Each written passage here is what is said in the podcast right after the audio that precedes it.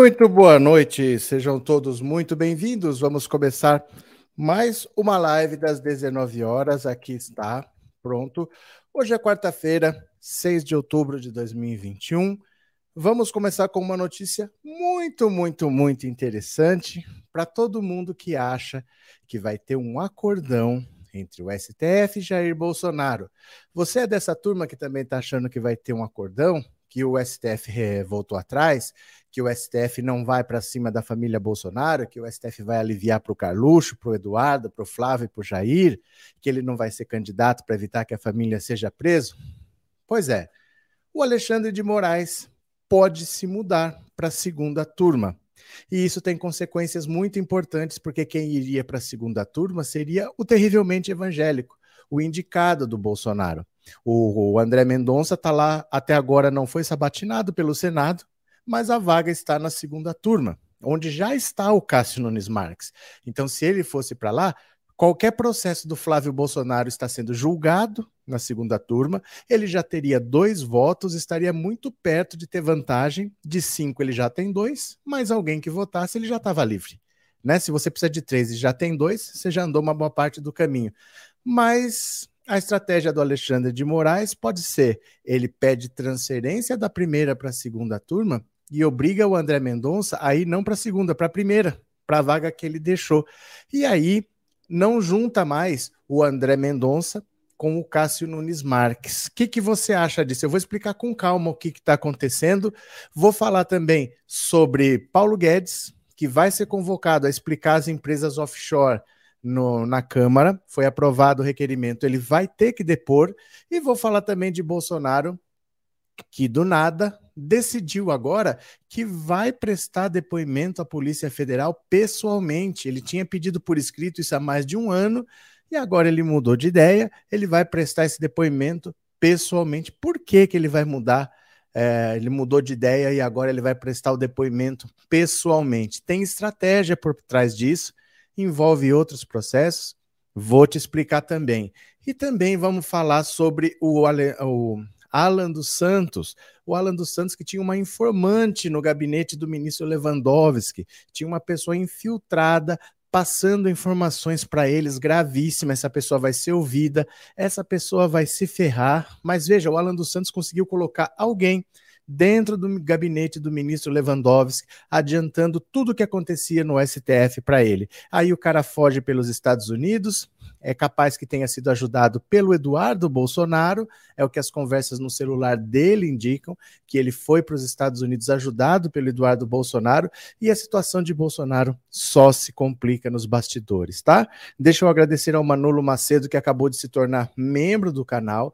Obrigado, Manolo, obrigado pela força, obrigado pela confiança. Quem tiver aí, por favor, não se esqueça de dar o like e se puder se tornar membro do canal aqui no YouTube, o YouTube divulga muito mais a live se as pessoas estão se engajando. Então, se você dá like, comenta, se inscreve no canal e se torna membro, ele vai divulgando muito mais. Porque que o YouTube quer? Dinheiro. Então, se você se tornar membro, ele vai divulgar muito mais a live. Quem tiver aí, R$ 7,99 por mês é o preço de um salgadinho por 30 dias, tá? Ajuda demais o canal. Quadrilha de bandidos do governo Bolsonaro, disse o Paulo Andrade. Tá certo. Quem mais? Tuca, obrigado pelo super sticker. Obrigado de coração. Muito obrigado, viu? A Irlene está chamando.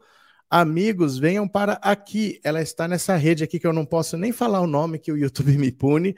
Essa rede roxinha que é rival, exatamente por ser rival que a gente tem que fazer crescer né, para ter alternativas. A gente viu o quanto foi duro ficar sem WhatsApp, sem Facebook, sem Instagram, porque parou de uma hora para outra. Então temos que ter sempre alternativas.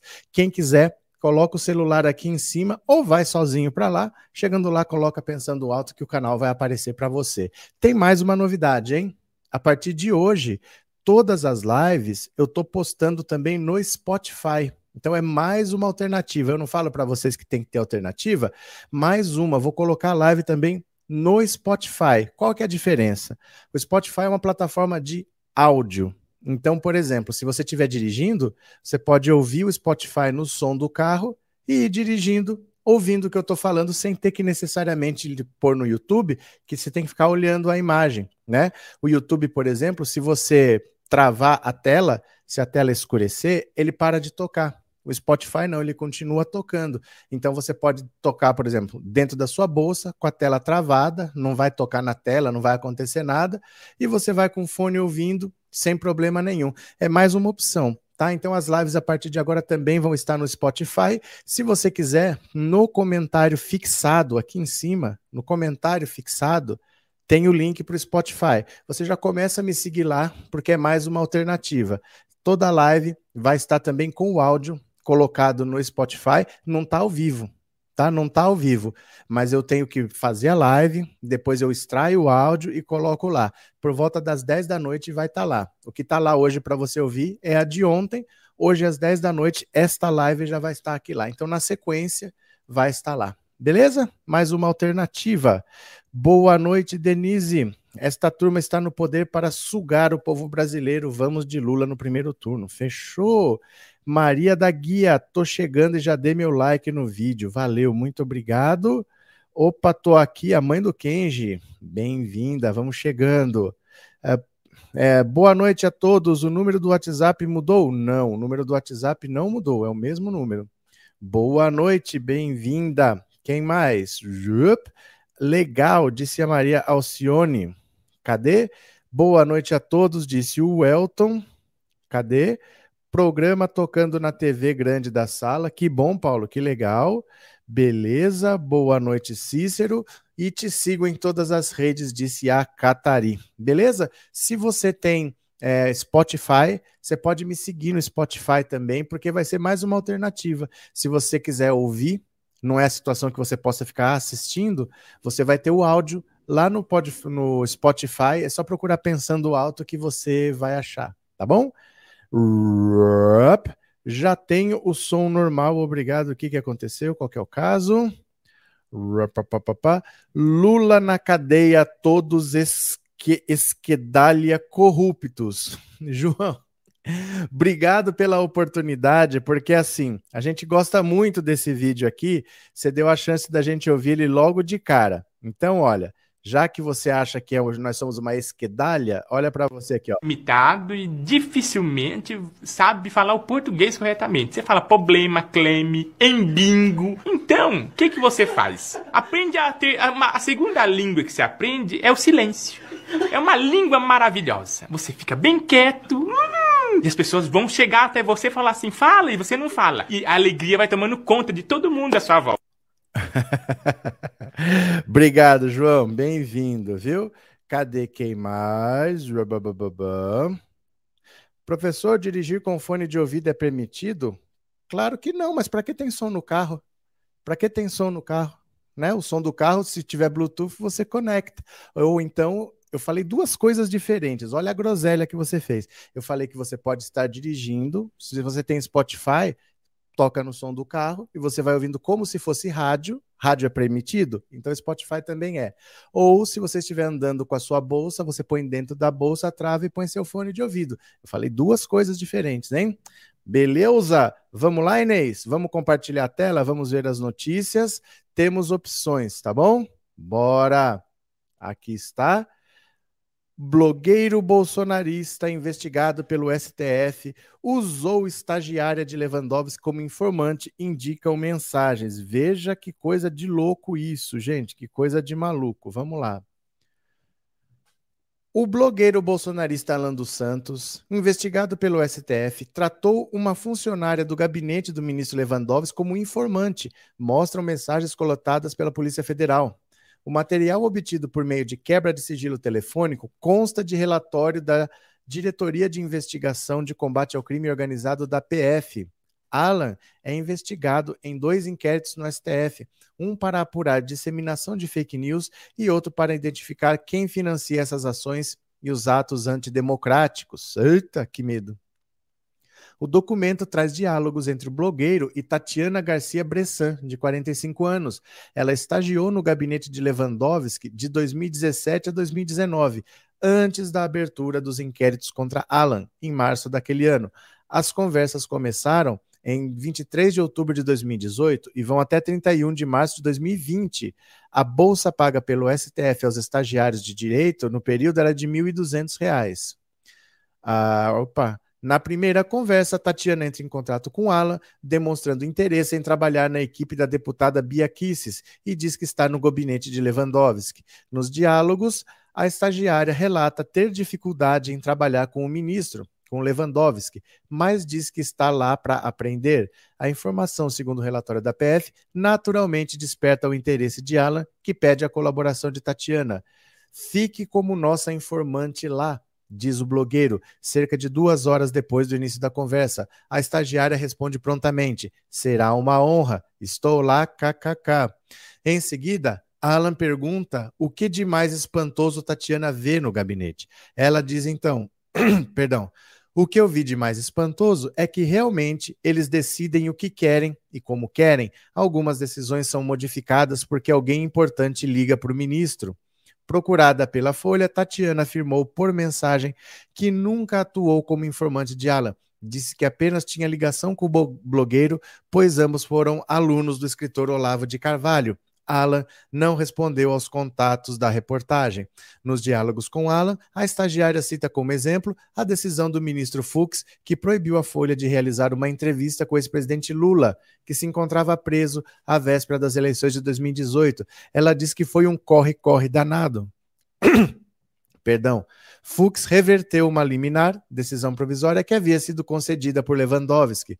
A estagiária afirma que vê que o general Eduardo Vilas Boas, ex-comandante do Exército, tem trânsito com quase todos os ministros. Quando ele liga, o Lewandowski o atende prontamente. Dizem por lá que o pedido de suspensão da liminar feito pelo Partido Novo foi combinado a pedido do Fux e Toffoli. Você sabe que o Vilas Boas botou um general para trabalhar junto com o Toffoli na presidência, né? Diz a estagiária, intercalando os dois assuntos. A estagiária também diz que a piada do dia anterior na corte era que estavam todos esperando o soldado e o cabo para fechar o STF, em reverência a uma fala do deputado federal Eduardo Bolsonaro em julho de 2018, em resposta sobre uma possível ação do Exército se o presidente Jair Bolsonaro fosse impedido de assumir o posto por alguma decisão do Supremo. Difícil ouvir, hahaha, disse a estagiária, ao que Alan dos Santos indaga. Acha que isso tem mudado lá dentro? E ela responde: sim. Todos atentos. Agora temos um general na presidência. KKK. Inclusive Toffoli, o ministro Dias Toffoli, então presidente do STF, nem fala mais em ditadura de 64, fala em movimento de 64. Tatiana acrescenta que Lewandowski estava viajando e chegava naquela data. E o blogueiro reage: Vixe, medo, kkkk. A estagiária diz: quando você vier aqui em Brasília, me liga, por favor, para gente se ver ir almoçar. A estagiária afirma ainda que Lewandowski queria soltar Lula. Vê, olha essa parte, presta atenção a essa parte. A estagiária afirma ainda que Lewandowski iria soltar Lula. Tem uma coisa, Alan, mas acho que você já sabe. Tenho para mim que quem soltará o Lula será o Lewandowski, porque com a última decisão nos autos da reclamação que a defesa ajuizou em nome do próprio Lula, pedindo para que ele pudesse conceder entrevista para quem quisesse, com, como essa como essa decisão foi a primeira envolvendo a execução da pena do Lula, tornou o Leva, Lewandowski, prevento para futuras decisões envolvendo a execução da pena dele. Na verdade, o ex-presidente Lula acabou solto apenas em novembro de 2019, quando o plenário do STF proibiu a prisão imediatamente após a condenação em segunda instância. A estagiária diz a Alan, nas primeiras conversas, que tem uma página em uma rede social em que usa outro nome, é o Visita Bebê, após ter sido proibida por seu chefe no STF de fazer postagens. No perfil, há diversas publicações em favor de Bolsonaro e ataques contra a corte e ministros. Não estou atuando no meu perfil do Twitter porque meu chefe disse que não posso falar de política a não ser estando fora do STF. Então estou nesse perfil aqui, visita BB lá no Twitter porque não aguento kkkk. No dia 17 de novembro de 2019, quando já não era mais estagiária, Tatiana divulga no perfil uma foto de protesto em favor de Bolsonaro e acrescenta: Fora Gilmar, em referência a Gilmar Mendes. No perfil já havia publicado diversas postagens convocando para o ato, que teria uma pauta única: impeachment de Gilmar Mendes. No dia 1 de dezembro, Tatiana volta a fazer contato com Alan e diz que uma assessora de Lewandowski estava inaugurando um instituto jurídico. Acrescenta que ela foi assessora especial no processo de impeachment da Dilma. O intuito? Eu não faço ideia. Ao que Alan dos Santos responde: ficarei de olho. E completa: vamos marcar algo com a trupe toda junta. KKK, vamos sim, responde Tatiana. Em uma postagem referente aos protestos do 7 de setembro deste ano, o perfil republicou uma foto de um homem segurando um cartaz em inglês com os dizeres: Os verdadeiros ditadores estão no STF. Alguns dias antes, outra postagem critica o STF e o descreve como o único tribunal do mundo em que entende de medicina, economia, vacina, eleições, só não entende de justiça. A Folha Tatiana nega ter sido informante de Alan, disse que entrou em contato com o blogueiro porque queria um emprego, com a deputada Bia Kisses, a estagiária afirmou que não foi contratada. Procurada a assessoria do gabinete da deputada Bia Kisses afirmou não conhecer Tatiana. Eu era estagiária e não tinha acesso a relatórios finais de decisões, mas a gente ouve coisas no, com H nos bastidores e não sei como falei com ele, porque não tenho o print das conversas. Se falei as coisas, se falei coisas, foram coisas que vi acontecendo no âmbito geral do STF, porque eu era só uma estagiária. Ela não comentou as postagens no perfil alternativo. Eu não sei se vocês percebem a gravidade disso tudo é tudo muito grave, porque se você parar para pensar, você tem uma pessoa no centro do poder, dentro de um gabinete do ministro do STF, passando para o Alan dos Santos, que está sendo investigado exatamente por organizar atos contra a democracia. Então ele poderia saber antes e vindo de dentro de uma fonte segura tudo o que ia acontecer na corte. O que, que o ministro estava pensando em fazer? Porque assim, gente, parece que ela está lá e o Lewandowski está trabalhando e pronto, ela não vai adivinhar o que vai na cabeça dele. Mas não é assim. Poucas coisas eles fazem eles próprios. Eles tomam as decisões e têm equipe para colocar aquilo no papel. Então ele fala assim: olha, vamos fazer tal coisas. Alguém faz. Vamos ler tal processo. Alguém lê. Vamos investigar qual assunto. Alguém faz um relatório para ele. Ele tem uma equipe que faz todo o trabalho. Então, quem trabalha com ele fica sabendo de tudo que vai na cabeça dele, porque vão vendo o que ele está pedindo para fazer. Olha, elabora isso, vai atrás daquilo. Você já vê, hum, tá percebendo que tem alguma coisa lá, tá tendo alguma coisa aqui. E aí essa informação toda vazava para o Alan dos Santos. O Lewandowski tá louco da vida. E tá P da vida, para não falar outra palavra, né? Vão todos para cadeia em 2023. Cadê quem mais? Virou um partido gigante. É a união do PSL com o DEM? Vamos falar daqui a pouco também. Vamos falar daqui a pouco. Calma, meu caro. Ziza, calma, Ziza, calma. Que ansiedade é essa? Que ansiedade é? Já falaremos do PSL e do DEM. Ela tinha que ser presa. Qual é o crime, Ivan? Qual é o crime? A gente tem que tomar cuidado com esse negócio de que tem que ser preso, tem que ser preso, porque a gente tem que alegar qual é o crime primeiro. Né? E a pessoa vai ter que ser denunciada por um crime, vai ter que ser julgada, vai ter que ser condenada. Não é pegando as pessoas e prendendo, não. Eu alerto vocês disso porque a gente se frustra. Quando a gente quer o impossível, a gente acaba se frustrando. Ah, não adianta, não dá em nada. Às vezes é você que estava querendo o impossível. Né? Gente, a Flor de Lis ficou um ano andando para lá e para cá com mandado de prisão expedido e não ia preso. Aí ah, já tinha que ter sido presa. Não, não foi julgada, não foi denunciada. Tem calma, né? Tenham calma, senão você mesmo se frustra depois. Boa noite, Márcia Chachá, amiga. Cadê o Zé Trovão? O Zé Trovão tá ficando fluente em espanhol, já tá dando aulas online. Professor, se lembra quando ameaçaram o ministro do STF dizendo que uma empregada doméstica poderia espionar ou mesmo envenenar um dos ministros? As coisas vão se juntando, né? As coisas vão se juntando. Marcos Rogério se lascou hoje na CPI, levou o nome do traficante. Vamos falar daqui a pouco também, tá separado aqui. Professor Anivalda, obrigado pelo super sticker. Vocês estão dando likes? Tem duas mil pessoas aqui. Quantos likes será que tem? Deem o seu like, tá? Boa noite, disse a Mari Chaves. Vamos ler mais uma notícia aqui, ó, desse assunto também. Olha só. Para ministros do STF, é grave espiã infiltrada no gabinete de Lewandowski. Obviamente, né?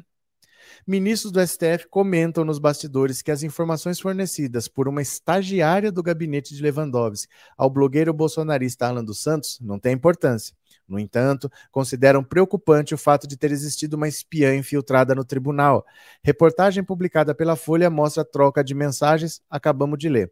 O ministro Alexandre de Moraes determinou na manhã de hoje que a Polícia Federal ouça a estagiária. O interrogatório integra o um inquérito das fake news, que tem Alan dos Santos como investigado. O inquérito foi compartilhado com a CPI da Covid. A decisão foi tomada como forma de mostrar que a espionagem no gabinete do STF é grave, ainda que as informações dadas pela estagiária sejam consideradas irrelevantes. Aí é que está.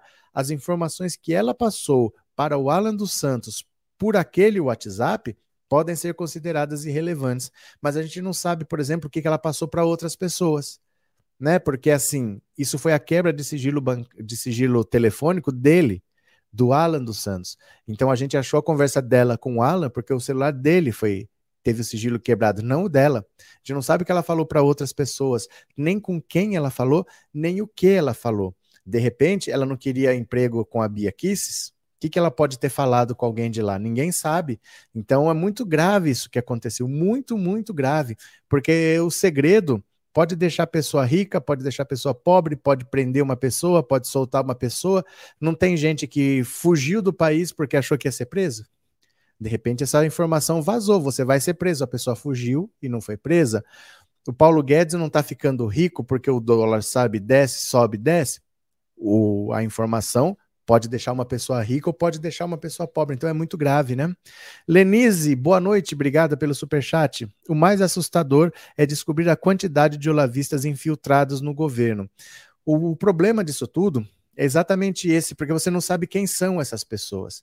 Não tem um crachá de olavista, não tem uma cara de olavista, pode ser qualquer pessoa e pode estar trabalhando em qualquer lugar. Foram 57 milhões de pessoas do Bolsonaro tem, que votaram no Bolsonaro. Tem gente na sua família que votou no Bolsonaro, tem gente na minha família que votou no Bolsonaro. Então a gente nunca sabe onde essas pessoas estão. Muita gente votou no Bolsonaro, muita gente se tornou olavista, muita gente se radicalizou e essas pessoas existem. Essas pessoas vão ao banco, vão à padaria, trabalham em algum lugar, conhecem alguma pessoa e podem estar tá levando informação de lá para cá. É muito difícil, o bolsonarismo não tem ética, não tem escrúpulos, né? A gente já ficou bem claro isso, que o, o bolsonarismo não tem escrúpulos. Obrigado, Lenise. É, Alan usou a menina, o fascismo usa e joga fora, ela vai rodar, é peixe pequeno. É, ela já rodou ela já rodou, porque ela não fugiu para os Estados Unidos, todo mundo sabe quem é ela, ela já vai ser interrogada, ela tá ferrada, ela tá ferrada e assim, eu acho é pouco. Eu acho é pouco, não quer ser besta, não quer ser amigo de Alan dos Santos porque fez curso do professor Olavo de Carvalho, que arque com as consequências, né? É, na minha família não tem, graças a Deus. Sorte sua, mas é muito raro. É muito raro, né? Quantos anos tem a jovem estagiária? Não é jovem, não. Não é nenhuma menina, não. Deixa eu pegar aqui para você. Ela tem 45, eu acho. Deixa eu ver aqui. 45. Tatiana Garcia Bressan tem 45 anos. É uma estagiária, mas tem 45 anos, né? Isso é muito grave mesmo. E se fosse um plano para matar um ministro? É, na verdade, né? Não morreu ninguém. Mas a gente não sabe o que, que eles planejaram. Eles podem ter planejado de tudo e não levado até o final. Mas o que, que, poderia ter acontecido? A gente não sabe. Uma informação dessa é preciosa. Você sabe onde o ministro vai estar amanhã, quando que ele vai estar em tal lugar, quando ele vai estar com segurança, quando ele vai estar sem segurança, quando ele vai viajar para o exterior. É muito grave tudo isso. É tudo muito grave, porque eles são visados. Eles são visados. Né? Se você tem informações privilegiadas, tudo pode acontecer. Cadê? Tá sem foco? Pronto, está com foco. É, acontece de vez em quando, viu, gente? Como sou eu que faço tudo sozinho, essa câmera tem autofoco. Aí às vezes ela perde o foco. O dia que eu tiver um cinegrafista, resolve, mas vocês vão me avisando, tá bom? Vocês vão me avisando. Reginaldo, seu canal é excelente, que bom que você gostou, você já está inscrito, você se tornou membro no canal. Torne-se membro do canal, por favor. Hoje tivemos um membro, tem 2.200 pessoas aí, viu? A estagiária não ficará impune. Não, ela está ferrada, gente. Ela está ferrada. Isso daí, vai, sabe aqueles casos que serve de exemplo? Sabe aqueles casos assim que se passar pano para isso vai piorar? Então, nem que eles queiram, eles jamais vão passar pano para isso. E segundo, não aconteceu comigo, não aconteceu com você, aconteceu com o ministro do Supremo. Não acho que ele vai aliviar. Ela tá ferrada, né? Verdade, Michele. Boa noite, tenho fé que veremos esta corja maldita na cadeia. 7 de setembro foi mostrado o que nós queremos. Karl Marx. Foi mostrado bem pouquinho, né? Porque uma manifestação que foi organizada por dois meses, que ficou uma semana antes da manifestação, Bolsonaro fazendo motocicleta todo santo dia, para dar o que deu, para Bolsonaro no dia seguinte chamar o Temer, fazer uma carta à nação, pedir desculpas pelo Alexandre de Moraes, e desde então, já vai fazer um mês que Bolsonaro está um cordeirinho. Era isso que vocês queriam? Que bom que vocês queriam isso. Meu voto em 22 é no Lula, disse a Jéssica. Valeu. Não ter votado nele já é um absurdo. Nele quem? Nele quem? Isto é gravíssimo. Confiança é tudo. Tá certo. Não, agora não tá não. Agora é porque eu sou feio mesmo. Viu? Agora não tá não. Agora é porque eu sou feio mesmo. Aí vai ter que vai ter que conviver com esse fato, tá? Não fica melhor que isso não.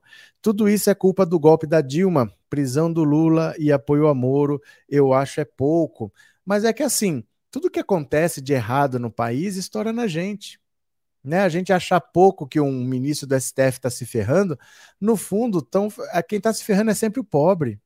Né? Nessas histórias, sempre quem paga a conta é o pobre, porque essas informações são usadas nunca para beneficiar a população, é sempre para alguém que quer se beneficiar. Né? Então, estoura em quem não tem nada a ver com isso.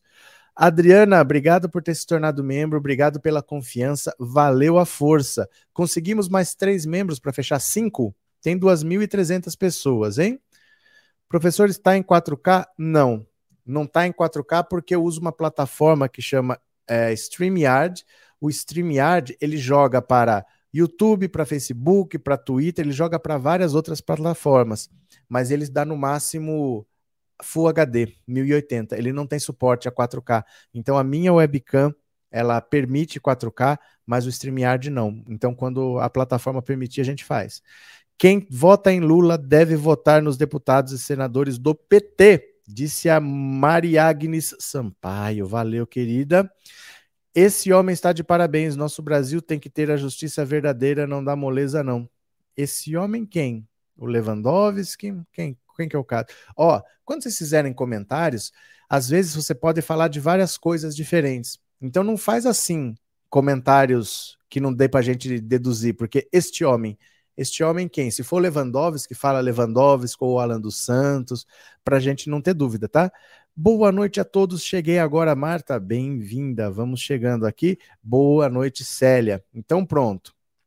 Limos mais dúvidas. Agora, Olha o comentário do Lewandowski aqui, ó. É lamentável que o STF tenha sido infiltrado por uma pessoa sem ética, diz Lewandowski. O ministro do Supremo, é, Ricardo Lewandowski, foi surpreendido pela informação de que o blogueiro Alan dos Santos tratava uma estagiária do gabinete do magistrado como informante. Como revelado pela Folha, Tatiana Garcia Bressan, 45, trocava mensagens com o bolsonarista e ouviu dele o pedido para que fosse nossa informante lá. Será uma honra. Estou lá, kkk, respondeu ela, que começou a repassar a ele informações que julgava relevantes. É lamentável que a Suprema Corte tenha sido infiltrada por uma pessoa sem compromisso com a ética pública e a democracia. Lewandowski. O material com as mensagens foi obtido por meio de quebra de sigilo telefônico determinado pelo STF. Alan dos Santos é investigado em dois inquéritos. Um deles apura a disseminação de fake news e o outro busca identificar quem financia as ações e os atos antidemocráticos a favor de Bolsonaro. Tatiana estagiou. Bom, aqui é praticamente a mesma notícia, né? Eles fizeram uma matéria nova, mas a frase é essa: ó, é lamentável que o STF tenha sido infiltrado por uma pessoa sem ética diz Lewandowski. Aí eu digo para vocês uma coisa: você pode achar que num caso de interesse público não vai dar nada. Quando beneficia você, você acha que não vai dar nada. Mas quando o próprio ministro está sendo atacado, você acha que não vai dar em nada? Então eu sou ministro, eu posso te botar na cadeia e eu vou deixar para lá. Vocês acham que não vai dar nada? Essa menina tá ferrada. Menina, modo de dizer, né? Essa senhora vai se ferrar, porque ela tem 45 anos, ela sabe muito bem o que ela está fazendo, ela pode estar fazendo um estágio, mas ela já viveu alguma coisa nessa vida, ela vai ser responsabilizada sim, né? Boa noite, Fátima, bem-vinda. Vamos lá. Vou mudar um pouco de assunto agora, porque ah, estranhamente, meus caros, estranhamente, deixa eu pegar aqui, ó. Alexandre de Moraes pode aplicar uma rasteira em Jair Bolsonaro. Olha que interessante, vou mostrar essa notícia aqui. Compartilhe a tela, bora. Definido o novo ministro, Moraes decidirá se vai para a turma da Lava Jato. Deixa eu explicar isso aqui para vocês. Normalmente no STF funciona assim tinha, tem um plenário e tem 11 ministros. Então, normalmente, eles levam um assunto para o plenário e os 11 votam. Quem tiver mais voto, venceu. Normalmente é assim. Só que no tempo do mensalão, tinha tanto processo chegando, tanto processo chegando, que eles falaram assim: ao invés da gente levar para os 11 votarem, vamos dividir os 11 em duas turmas de cinco o presidente fica de fora.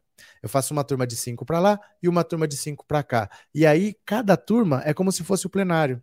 Eu posso mandar um processo para lá e outro processo para cá. E a gente dobra a velocidade. Então, era para ter um plenário só. Só que eles dividiram esse plenário em dois para acelerar os trabalhos. Então, tem a primeira turma e tem a segunda turma. Quando alguém recebe um caso, ele tem que ler o processo todo. Aí ele faz um relatório. Os outros não leem o processo todo, leem só o relatório dessa pessoa, tudo para agilizar. Então, quando alguém chega uma ação, por exemplo, do Flávio Bolsonaro, alguém é sorteado, o fulano, ele lê o processo todo e faz um relatório. Todos os outros processos do Flávio Bolsonaro vão cair com a mesma pessoa, porque ela já leu o caso todo. Não precisa outra pessoa ler o processo inteiro de novo. Então, sempre vai cair com a mesma pessoa na segunda turma, coincidiram de cair tudo com a Lava Jato, ia para o Faquin, e tudo que é referente ao Flávio Bolsonaro ia para o Gilmar Mendes. Então coincidiu de ficar na segunda turma os casos da Lava Jato e os casos do Flávio Bolsonaro. E aí a gente podia ter a seguinte situação: na segunda turma já está o Cássio Nunes Marques. Com a aposentadoria dos, do Marco Aurélio Melo, ele era da primeira turma, abriu uma vaga na primeira turma, mas a Carmen Lúcia pediu para ir da segunda para a primeira. Ela pediu transferência e foi autorizada pelo Fux. Então a vaga ficou na segunda turma. Aí vamos dizer que o André Mendonça seja aprovado. Ele ficaria junto com o Cássio Nunes Marques na segunda turma. Os dois homens do Bolsonaro na mesma turma. Para aprovar um tema, precisa de três votos. Na segunda, ele já teria dois. O que, que o Xandão fez? que, que o Xandão fez? Vamos ver aqui. Vamos ver, vamos ver. Olha a rasteira. O ministro Alexandre de Moraes não está com pressa para decidir se muda ou não para a segunda turma, conhecida como a turma da Lava Jato, por abrigar a parte que restou dos processos ligados à operação. Segundo interlocutores do ministro, que atualmente integra a primeira turma do tribunal, ele deve esperar a aprovação do nove do novo magistrado para fazer a sua opção. Do ponto de vista pessoal, a transferência teria prós e contras. Se, se, se significa participar de um colegiado com ações importantes e de grande repercussão, também implica riscos, como de fazer com que o ministro, em caso de discordância, entre em rota de colisão com o, refi, com o ferino e hoje decano do STF Gilmar Mendes. A decisão de Moraes é aguardada com apreensão não apenas por políticos enroscados na Lava Jato, mas também pelo clã Bolsonaro. É na segunda turma que está a ação que irá definir se o senador Flávio Bolsonaro, filho mais velho do presidente, tem direito a foro privilegiado em caso de rachadinha. Se o julgamento do caso Flávio ocorresse hoje, muito provavelmente resultaria em empate. Isso porque Gilmar Mendes e Cássio Nunes Marques, dois dos atuais quatro integrantes da segunda turma, que ainda tem Lewandowski e Faquin, são sabida e declaradamente favoráveis ao pleito do réu de fazer uso do foro privilegiado a fim de escapar das garras de juízes de primeira instância. Já a entrada de André Mendonça na segunda turma representaria a esperança do clã de contar com um voto de desempate em benefício de Flávio. É esse o jogo que Alexandre de Moraes pode melar caso requisite que ele para ele a vaga na turma da Lava Jato.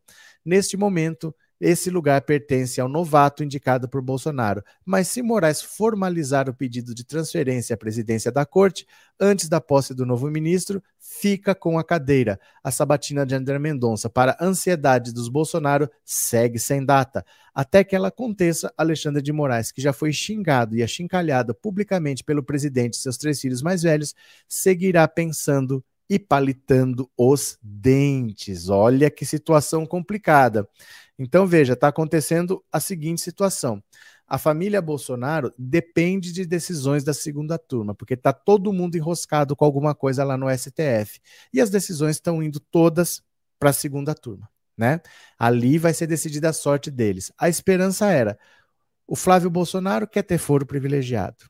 O Gilmar Mendes é a favor, o Cássio Nunes Marques é a favor. Com a chegada do André Mendonça, ganhamos a situação escapamos do juiz Flávio Itabaiana da primeira instância que estava ferrando o Flávio, vamos lá para os nossos amigos do Tribunal Superior, tá tudo resolvido. Só que o Alexandre de Moraes está estudando pedir transferência para a segunda turma.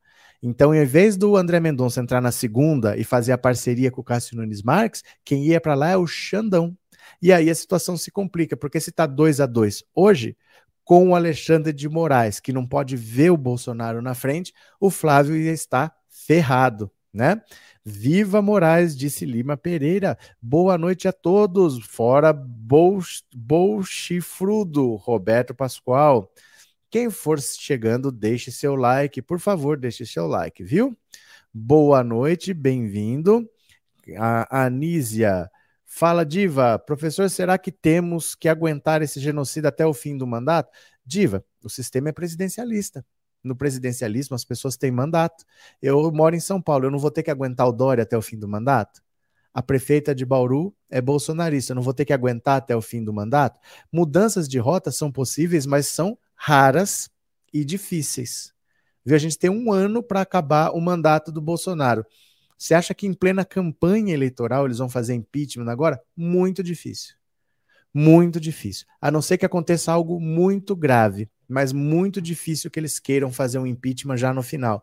Se vocês forem lembrar, vocês só vão lembrar de dois impeachments: o do Collor e o da Dilma. A Dilma é de esquerda. A Dilma estava já no segundo mandato. Então é uma situação diferente, porque a direita é maioria, para tirar a esquerda é mais fácil, e a Dilma estava há dois anos e meio da eleição porque ela estava no segundo mandato, então foi no começo do segundo mandato. Tinha muito tempo pela frente ainda. No caso do Collor, ele sofreu impeachment com três anos e meio de mandato, mas não eram quatro anos, eram cinco. Você achar que vai ter um impeachment com três anos e meio, faltando seis meses para acabar o mandato do Bolsonaro, é muito difícil que aconteça. Muito difícil, viu? A estagiária do Bill Clinton. Olha, olha, Olha, foi golpe para tirar a Dilma, mas a direita consegue fazer isso, a esquerda não. A esquerda não tem maioria para isso, a esquerda é sempre minoria. A direita consegue tirar a, a, a esquerda rapidinho, o contrário não acontece, não, viu? Estão faltando 500 likes, gente. Dá um cliquezinho aí, por favor. Dá um clique, por favor, que não custa nada e ajuda demais a live. Pode ser? Será que vai chover de estagiários quando, quando acabarem com os corruptos? Pera lá.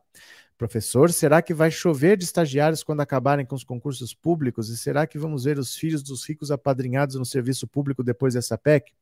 Primeiro precisa saber se a PEC vai passar. Mas eu digo para você que a obrigatoriedade de concurso público para o serviço para o Serviço Público Federal, a obrigatoriedade de concurso veio com a Constituição de 88.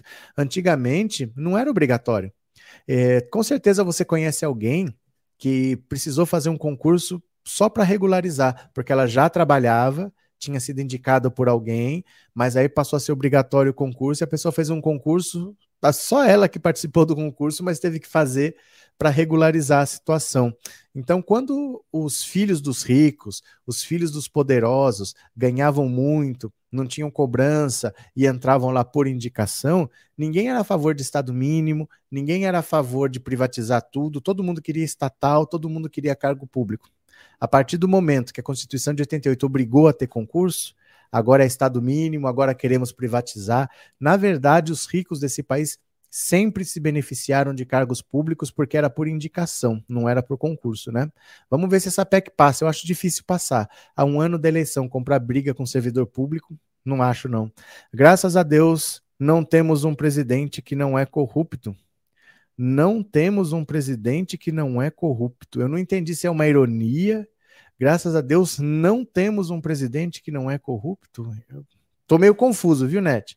Xandão é demais. Quem mandou pegar as filhas dos ministros? Eu acho é pouco para o Bozo e sua família. Cadê?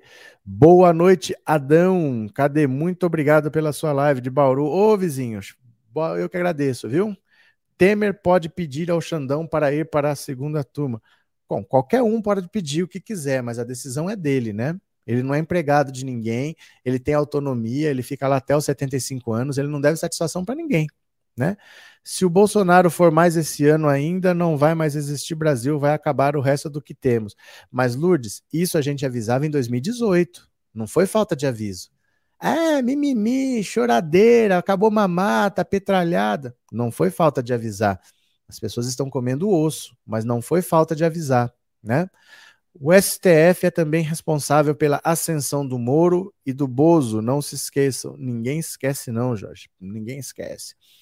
Você tenta manipular as pessoas, tenha vergonha. Eu tento manipular as pessoas, Pedro. Você que é vítima de fake news e eu que tento manipular as pessoas, deixa eu te contar um segredo. Eu vou te contar um grande segredo. Sabe isso aqui, ó? Sabe isso aqui? É isso aqui que tenta te manipular o teu celular. É o teu celular que tenta te manipular, o teu WhatsApp, as suas redes sociais. Por isso que o Mark Zuckerberg está depondo lá no Senado americano. Tá? Não pensa que o problema do Brasil sou eu, não. Você está com seu inimigo na sua mão e nem se dá conta, viu? Fátima, professora, a minha amiga entrou para a prefeitura pela janela e ela votou no Bolsonaro. Ai, o mundo tá demais, viu? Professor, fala do senador Marcos Rogério. Maria Carolina, controle sua ansiedade, minha... temos duas horas para falar. Fica de boa, nós vamos falar assim, tá separado aqui, tá? É, Pedro tem medo do comunismo. Quem é Pedro? Eu não sei quem é Pedro. Os antes agora estão felizes, gás caro, cesta básica e tudo caro. É, gente, eu não consigo nem ficar feliz. Eu não consigo nem ficar feliz com pessoas que estão se ferrando, porque é o povo mais pobre que está se ferrando, né? O povo de esquerda tem que aprender a votar no legislativo para que a esquerda tenha mais, tenha maioria no Congresso.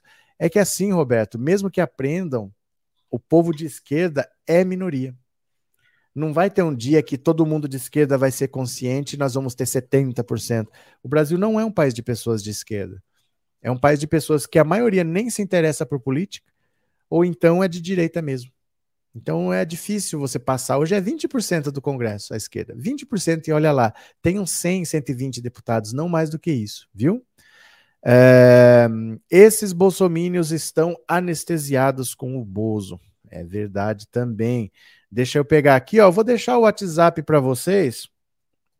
Deixa eu pegar aqui, ó. Pronto. O WhatsApp é o 14 997790615. Esse número é o WhatsApp também, é Pix. Eu quero saber a sua opinião. O que, que você acha do Xandão indo na jugular de Bolsonaro. Bolsonaro já contava com essa vitória, fala: terrivelmente evangélico vai ser aprovado. Se for rejeitado, vai ser outro nome, mas vai ser indicado por mim. Ele vai lá para a segunda turma e eu já tenho o voto do Gilmar Mendes, eu já tenho o voto do Cássio Nunes Marques.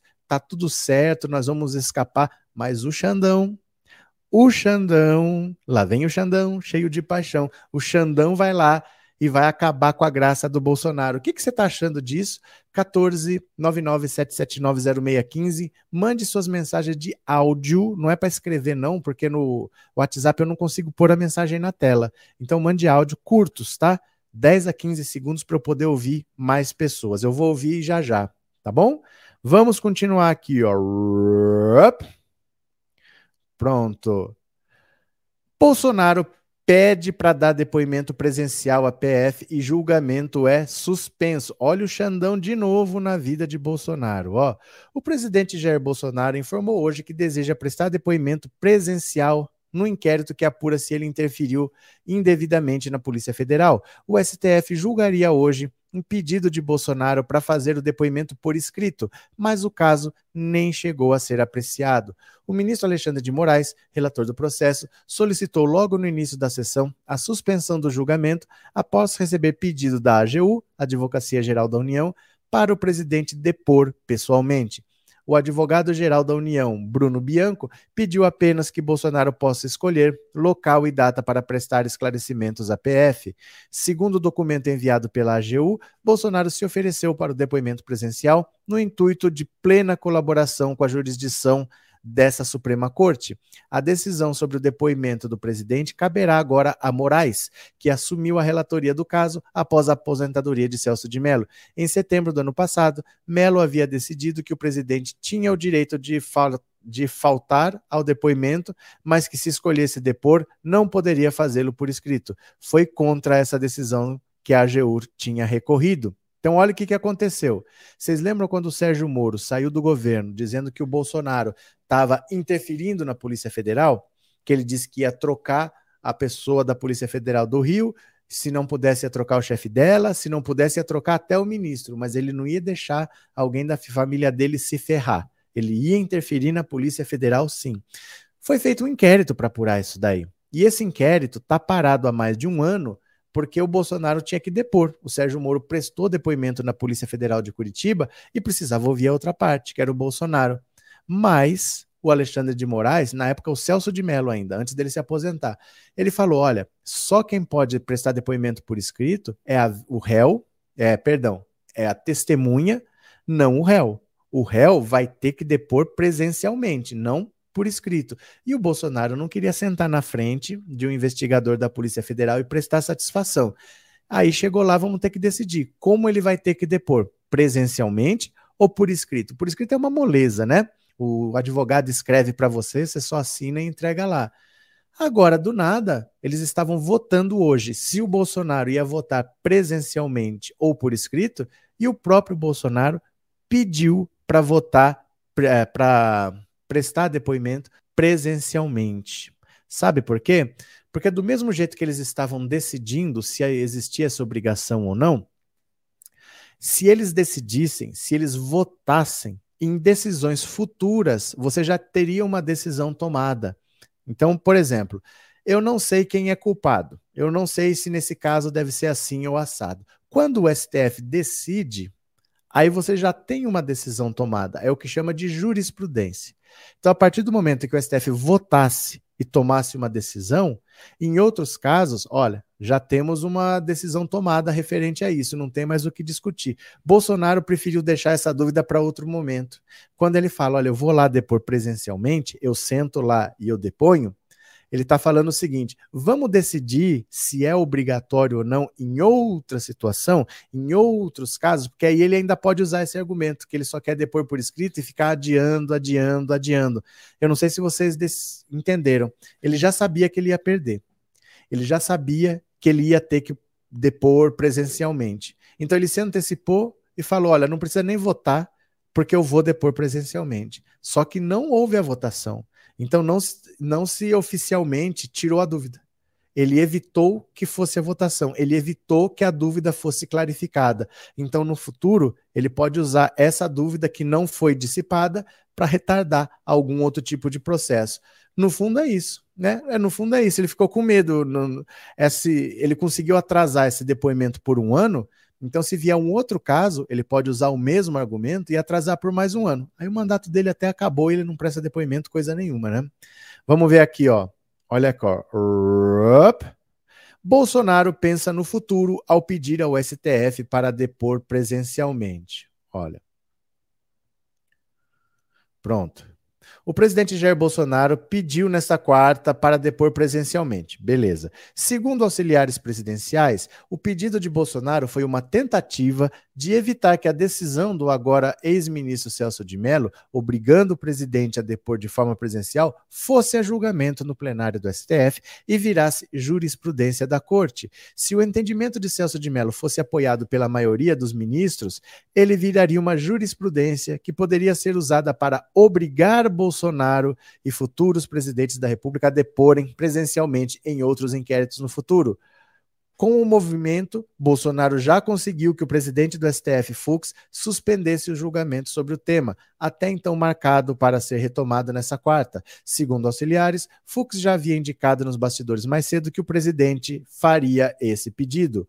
Outros ministros ouvidos pela coluna após o pedido de Bolsonaro ponderaram que a solicitação resolve a questão sobre o formato do depoimento, mas não impede que o plenário da corte analise o tema de uma forma ampla, o que criaria uma jurisprudência. Ministros também destacam que, apesar do pedido de Bolsonaro, a palavra final caberá ao colega Xandão Alexandre de Moraes, que assumiu a relatoria do caso após a aposentadoria de Celso de Mello. A expectativa é de que Moraes decida não julgar mais o pedido sobre o formato do depoimento por perda de objeto. Auxiliares de interlocutores ressaltam que o presidente não se importa em em depor presencialmente nesse inquérito, desde que a oitiva tenha dia e horário agendada, como a AGU solicitou.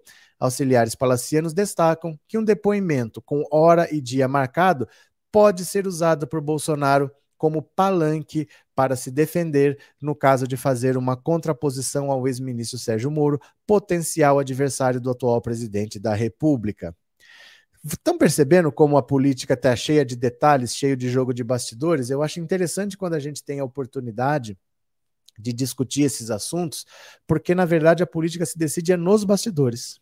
É nas linhas pequenas, é nas letras miúdas, não é na grande manchete, no grande fato. Nesses detalhes é que você vê. Bolsonaro sabia que ia perder essa votação.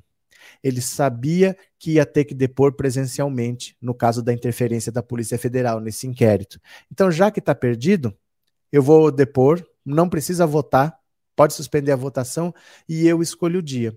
Aí ele faz um grande bafafá com o dia do depoimento dele, vai atacar o Sérgio Moro pra caramba, que o Sérgio Moro agora está dizendo que é candidato à presidência da República. E para Bolsonaro, a candidatura do Moro é praticamente a vitória do Lula. Porque o Moro não vai roubar votos do Lula, ele vai roubar votos do Bolsonaro. Né? O eleitor do Sérgio Moro não é quem está querendo votar no Lula. Então ele prejudica demais o Bolsonaro. Então ele vai usar esse depoimento também para bater no Sérgio Moro um pouquinho. Ademilson, obrigado pelo super chat, viu? Muito obrigado pelo apoio, obrigado por ter se tornado membro do canal. Valeu a força, viu? Será que o Bozo está dormindo? Como assim, Inês? Como assim? É, Para mim, a justiça tem lado político, mas o ser humano tem lado político, José Maria. O ser humano tem lado político. Agora, você ter lado político não pode te fazer cometer crimes, porque você está lá para respeitar a Constituição. Então, você ter lado político não é exatamente o problema. O problema é quando você achar que, ah, eu vou prender esse cara aí porque eu estou com vontade de prender. Ah, aquele ali eu não gosto, eu prendo, o outro eu absolvo. Não pode ser assim. Mas que tem lado político, com certeza tem, né? Uh, tá bom, está tudo dominado. E agora? Vamos fazer mais nada? Acorda você. O que aconteceu, Trindade? Que qualquer treta, qualquer treta. Boa noite, que coisa complicada. Ele acaba levando vantagem, assim o crime fica sem punição. Não tem nada a ver uma coisa com a outra, olha.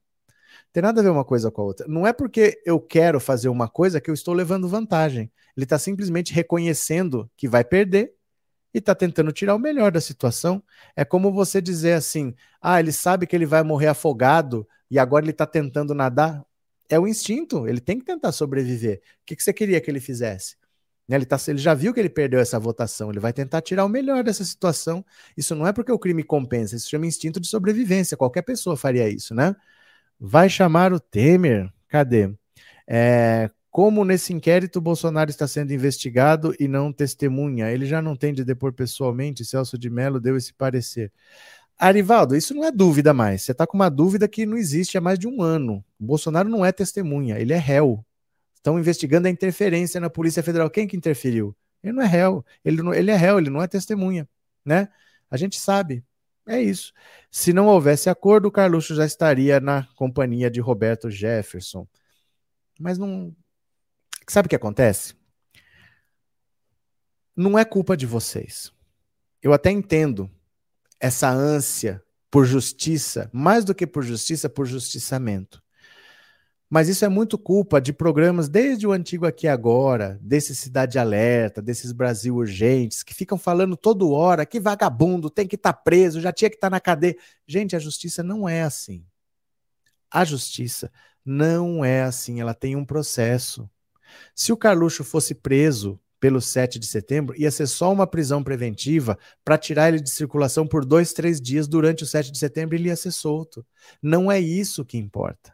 O que importa são os crimes que ele cometeu lá na rachadinha, na organização de atos antidemocráticos. Ali ia ser só para ele não estar circulando no 7 de setembro. Não é isso que a gente quer. Às vezes a ânsia de querer que as pessoas sejam presas não vem, por exemplo, que a gente quer uma prisão boba, uma prisão que é de dois dias. Todo mundo quer ver pessoa sendo presa na CPI. Cara, todo mundo que for preso na CPI é por um crime de perjúrio, que não é nada. O cara paga um salário mínimo de fiança e sai. E vai responder em liberdade. Ele só sai preso da CPI. Ele vai para a delegacia. Você acha que alguém vai ficar preso porque mentiu? A CPI, a, a Flor de Lis, estava sendo acusada de ter matado o marido com uns 35 tiros. Estava andando por aí. Vai a julgamento em novembro ainda. Você acha que porque uma pessoa mentiu no depoimento, ela vai presa, ela vai, ela sai de lá presa, paga a fiança e vai para casa e depois o juiz arquiva. A gente não pode querer de qualquer jeito prisões irrelevantes. Eu entendo que você queira ver as pessoas presas, mas pelo crime certo. Se ele fosse preso no 7 de setembro, seria só para não atrapalhar, porque ele não foi julgado. Você percebe a diferença? Ele não foi julgado. Ia ser uma coisa menor para tirar ele de circulação, porque os inquéritos dele ainda estão andando, os julgamentos ainda vão acontecer. Então a gente tem que esperar o rito da justiça. Não tem jeito. Todo mundo queria que eles já estivessem presos, mas a justiça brasileira não é a justiça da Suíça.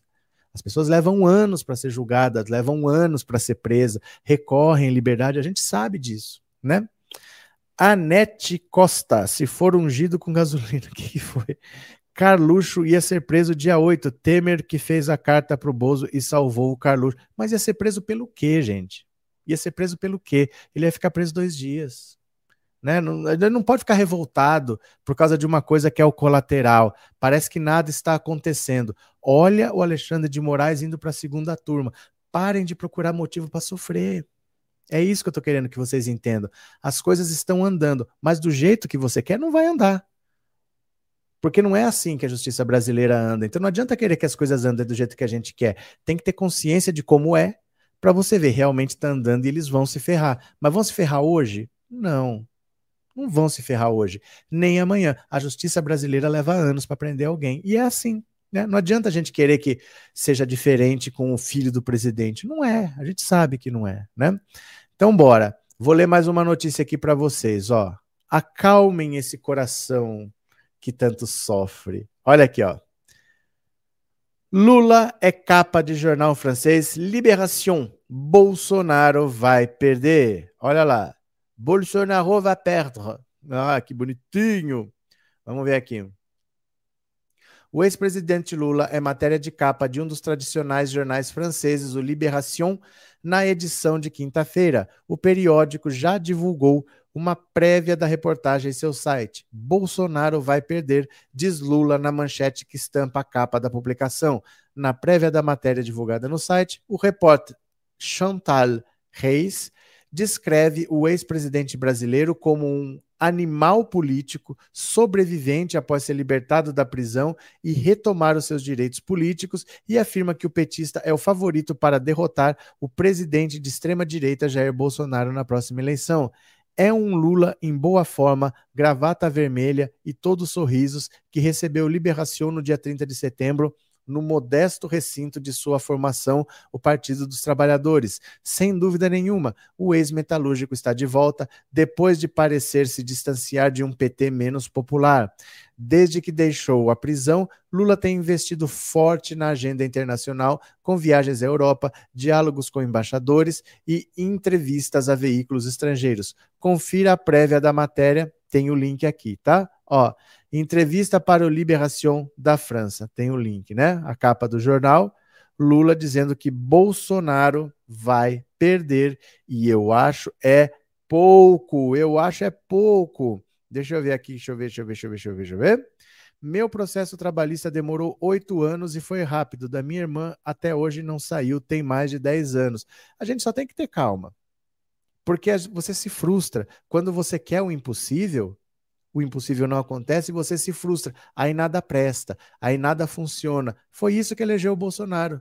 Foi esse sentimento de que nada presta, então tem que acabar com tudo, que elegeu o Bolsonaro. A gente tem que ter calma para não se frustrar, né? É, e viva Lula, painho tá on. Eu fico besta com a resiliência do Lula. Verdade. A justiça é lenta em alguns lugares do mundo. No Brasil não seria diferente. Em países democráticos é assim mesmo. Mas é que assim, no Brasil é muito lenta. E ela é lenta de propósito. Ela foi criada para ser lenta, porque se eu sou rico, eu não tenho pressa. Eu não dependo daquele dinheiro para amanhã. Né? Eu tenho um funcionário. Ele está me cobrando 5 mil, mas eu sou rico. 5 mil para mim não é nada. Eu posso esperar, eu não tenho urgência desse dinheiro. O funcionário tem para ele é fundamental ter aquele dinheiro rápido. Aí eu ofereço um acordo, pago 1.200, ele aceita, eu tinha que pagar 5 mil, paguei 1.200. Então, para quem é poderoso, é conveniente uma justiça lenta. A justiça não é lenta porque ela não pode ser rápida, é porque ela foi criada para ser lenta. A lentidão favorece os ricos, né? Cadê? Lula, o melhor presidente do Brasil. Tá certo? Frederico, nem todos da esquerda têm culpa. Muitos de nós estamos sofrendo somente por causa dos que votaram no Bolsonaro. É, mas assim, tá aí. Não interessa de quem é a culpa hoje. Tá aí. Nós temos que fazer o possível para tirar esse cara de lá, para imobilizar, porque já é o terceiro ano de mandato, né? Não é fácil passar por isso, não. Temos que lutar. A justiça só não foi lenta para o Lula. Rita, pelo amor de Deus, não fala isso. Vocês têm que parar com isso. Parar. Ah, mas na Dilma. Ah, mas o Lula. Gente, isso se chama golpe. Isso se chama um grande acordo nacional com o Supremo, com tudo. Quando vocês falam que a justiça foi rápido para o Lula, parece que é assim. Bolsonaro cometeu crime, Lula cometeu crime. Mas para o Lula foi rápido e para o Bolsonaro lento. Tirem isso do vocabulário de vocês, que para que o Lula a justiça foi rápida. Isso não é justiça. Isso é golpe. O Lula foi preso para não disputar a eleição. Não comparem isso. Vocês dão um argumento para bolsonarista falar: olha lá, eles estão falando que o Lula foi preso e o Bolsonaro não é, mas são casos completamente diferentes. A gente iguala. Quando a gente faz esse argumento, a gente iguala. E são coisas completamente diferentes. Tá? Ah, mas o impeachment da Dilma foi rápido. Foi golpe, gente. Foi golpe, nenhum processo de impeachment vai ser rápido assim, porque não é um processo de impeachment. A Dilma não fez nada. A Dilma não fez nada. Olha o que o Bolsonaro faz. A Dilma não fez nada. Foi golpe, não dá para comparar. A gente comete um erro quando a gente compara as coisas, viu? Cadê? Rup. Boa noite, pessoas do bem. Boa noite, Luiz Inácio Lula da Silva. Boa noite, Benhur. Lula nunca roubou ninguém, acorda povo. Tá certo. Quando chegar outubro de 2022, que o Lula ganhar, já é um alívio. Já é um alívio, mas a batalha é constante, viu? A batalha é constante. Não ache não que é, de, olha, agora resolveu. Ai, graças a Deus. Agora temos paz. Agora podemos descansar, porque infelizmente, meu caro, para quem é pobre, a batalha é constante. A nossa vida não é fácil não, né? A gente não nasceu com com um berço de ouro nem nada, a nossa vida não é simples. Deixa eu ouvir o WhatsApp 14 997790615. Quem quiser pode mandar um Pix, manda um Pix para esse código que está aí. O WhatsApp também é chave Pix, tá? Mensagens curtas, mensagens de 10, 15 segundos, porque eu vou ouvir aqui a sua opinião. Vamos lá, bora. Pronto, vamos ouvir. Vamos ver o que, que vocês estão falando. O que, que vocês me alegam? Vamos dizer? Boa noite, professor Roberto, professor Arlete de Jacareí. Fala. Como diz o senhor, eu acho é pouco. O Xandão tem que ir é com tudo. Valeu, obrigado, Arlete. Cadê quem mais? Rup. Boa noite, Roberto Cardoso. Aqui é Ronaldo de Campinas. Diga. Assisto a live todos os dias e dou meu like no YouTube. Espero que o, o Alexandre Moraes vai para a segunda turma para passar família, passar todos na cadeia, esses canalha que estão roubando o país. Obrigado, parceirão. Quem mais? Olá, professor. Olá. Cleide, aqui da Zona Norte de São Paulo. Diga.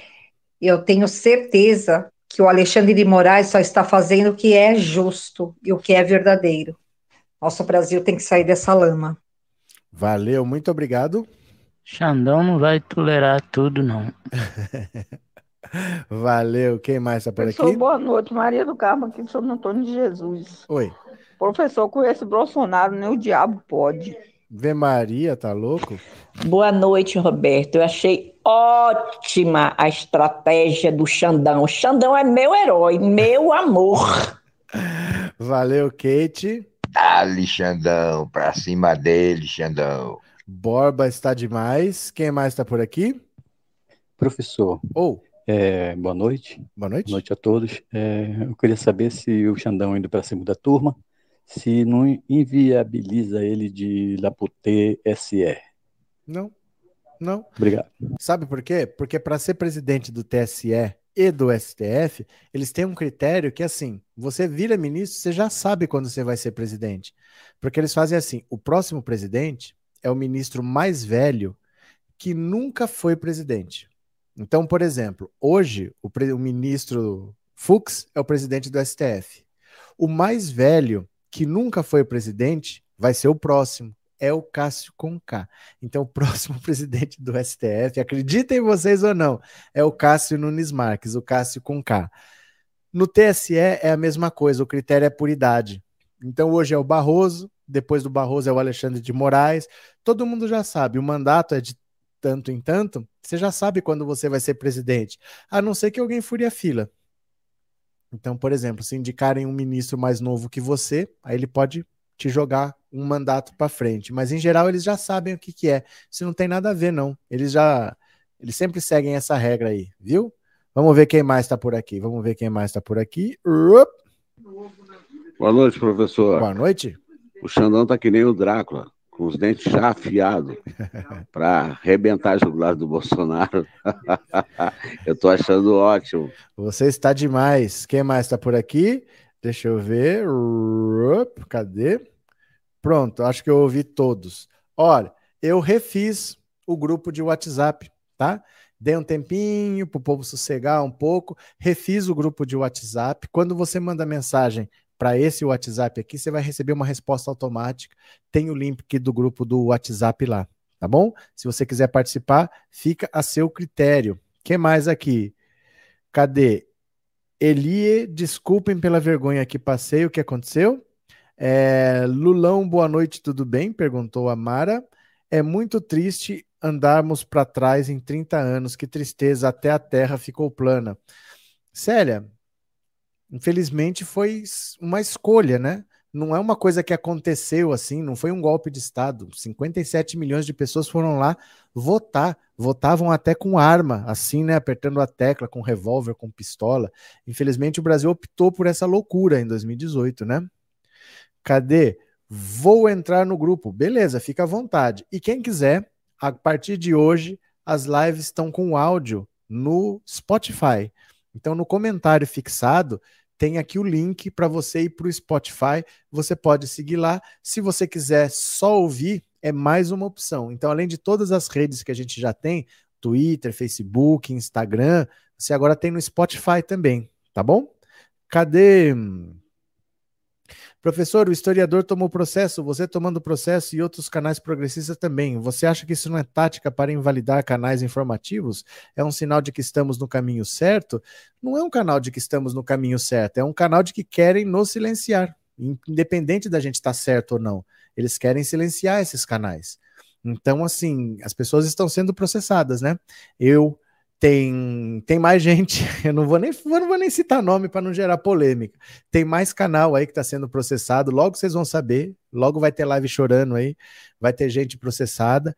E infelizmente, gente, de onde está aqui, eu falo que é uma responsabilidade estar tá aqui. As pessoas ficam falando palavrão, ficam querendo ofender, é uma responsabilidade. A gente está sujeito a isso. Quer dizer que estamos errados? Não, é direito de quem quer processar. Quer processar? Processa, vamos lá, vamos provar o que aconteceu, vamos enfrentar. Mas é uma estratégia sim de tentar silenciar, né? É uma estratégia sim. Spotify também, vou ouvir o professor falando, vai, você que sabe, tá lá à disposição, tá? Não é ao vivo, eu tô aqui, acaba às nove, aí eu, depois eu tenho que baixar o áudio, tenho que postar lá, lá pelas dez da noite vai estar disponível, beleza? Xandão me representa, disse Arlete, valeu. Gente, vamos ver a semana do presidente, vamos ver a agenda, ó, eu até preparei aqui um negocinho, ó, como a gente tem que ver a semana do presidente, olha o que eu fiz aqui, ó, que bonitinho, ó, Vamos ver a agenda do presidente?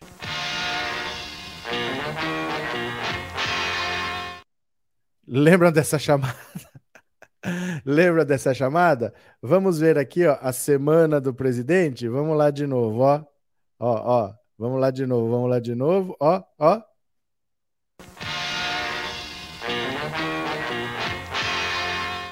Só os velhos vão saber o que, que é isso, mas vamos lá. O que, que a gente faz? Como todo dia, você pega aqui, ó, vai lá no Google, abre uma aba nova, põe agenda oficial do presidente, clica no primeiro link e vamos ver o que, que o nosso digníssimo presidente Jair Bolsonaro fez hoje, que é o dia 6 de outubro. Vamos dar uma olhada aqui, ó. 6 de outubro.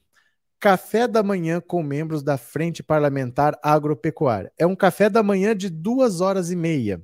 Ou seja, de manhã ele só tomou café da manhã. Voltou às duas da tarde para conversar 15 minutos com o Braga Neto para conversar meia hora com Marcelo Xavier, presidente da FUNAI. Então deu 45 minutos, mais meia hora com esse Pedro César Souza que ele fala todo dia, uma hora e 15, mais meia hora com Marcos Pontes, uma hora e 45, mais meia hora, duas horas e 15 com a Carla de Tone e recepção de atletas olímpicos. Então ele trabalhou hoje duas horas e 15. Essa é a agenda oficial do presidente da República, no dia 6 de, de outubro de 2021. Ele trabalhou 2 horas e 15 minutos. Ontem, terça-feira, ele trabalhou, olha só, partida do Rio de Janeiro para Brasília, de manhã, aí só voltou às três da tarde para conversar com o Pedro César Souza, que ele conversa todo dia, 20 minutinhos. Flávia Arruda conversou 10 minutos, meia hora, e Simpósio Cidadania Cristã. Então, na terça-feira, ele trabalhou meia hora. Duas horas e quinze na quarta, meia hora na terça. Na segunda, partida de Brasília para o Rio de Janeiro, demonstração de lançamento de armas, evento alusivo ao naval, não fez nada. Não fez nada na segunda. No domingo, sem compromisso oficial. No sábado, sem compromisso oficial. Então, nos últimos cinco dias, Bolsonaro trabalhou na terça-feira, meia hora, na quarta-feira, duas horas e quinze. Ele trabalhou nos últimos cinco dias, duas horas e quarenta e cinco minutos. Esta foi a semana do presidente. Ai, meu Deus do céu, gente. Meu Deus do céu. Como pode essas coisas, né? Como pode? É uma coisa triste você ver um presidente que se recusa a trabalhar num país que está com desemprego de 15 milhões de pessoas, pessoas comendo osso, pessoas comendo sebo, comendo gordura, sem saber o que vai acontecer. É a última parcela do auxílio emergencial e o presidente simplesmente não trabalha. É inacreditável, né? Onofre, obrigado por ter se tornado membro, viu? Muito obrigado, obrigado pelo apoio, obrigado pela confiança. Valeu, meu caro, muito obrigado. Quem mais está por aqui? Sou véia, mas não entendi. Não tinha TV quando era criança. Depois estudava e trabalhava nos fins de semana ia para a praia, roça. Só comecei a, ter, a, assistir TV aos 25 anos, nos anos 90. Ah, mas o, a semana do presidente foi até os anos 90, viu? Até o governo Collor foi a semana do presidente.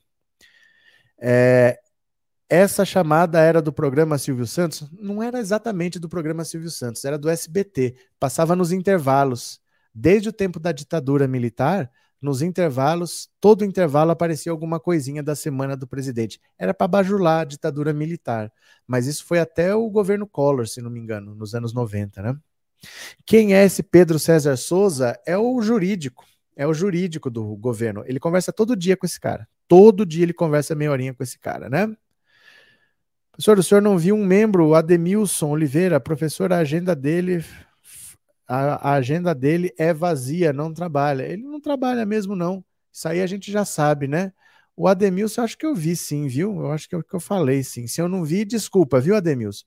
Mas eu acho que eu falei. Que eu, que eu me lembro, eu acho que eu falei. Obrigado, viu? Ah, cadê? Cadê? É, professor, essa minha amiga que votou no Bolsonaro entrou pela janela na prefeitura, gostaria que voltasse a ditadura porque uma amiga sua disse que não foi tão ruim. Sabe o que acontece? é que as pessoas, às vezes, se você trabalhava, se você tinha alguma renda, pode não ter sido ruim, porque você colocava o dinheiro no banco, você tinha hiperinflação, 10% ao mês, 15% ao mês, mas o seu dinheiro rendia bastante no banco porque a inflação era alta. Então a pessoa tinha aquela lembrança de ganhar 10, 15% de um mês para outro sem fazer nada. O pobre que não tinha acesso a banco, ele recebia o dinheiro hoje, ele tinha que fazer a compra do mês hoje porque amanhã já valia menos. Então a inflação acabou protegendo quem tinha dinheiro e empobrecendo quem não tinha. A concentração de renda durante a ditadura foi assustadora. Gerou um abismo entre alguns que ganham muito e os que ganham pouco, cada vez ganhavam menos. O Delfim Neto aparecia toda hora para falar de arroxo salarial, para falar que era hora de apertar o cinto, que não podia aumentar o salário mínimo, porque aumentar o salário mínimo gerava inflação. Então, se você tinha alguma renda para se proteger num banco, você aplicava no over. Lembra aquela história de aplicar no overnight? Não tinha internet, você ficava ligando para o gerente, passa tanto, põe tanto no over, põe não sei o que, tira do over, não sei o que. Você passava cheque no fim de semana, gastava, gastava, gastava, o dinheiro estava rendendo no over. Aí na segunda você saía cobrindo os cheques todos. Você lembram disso?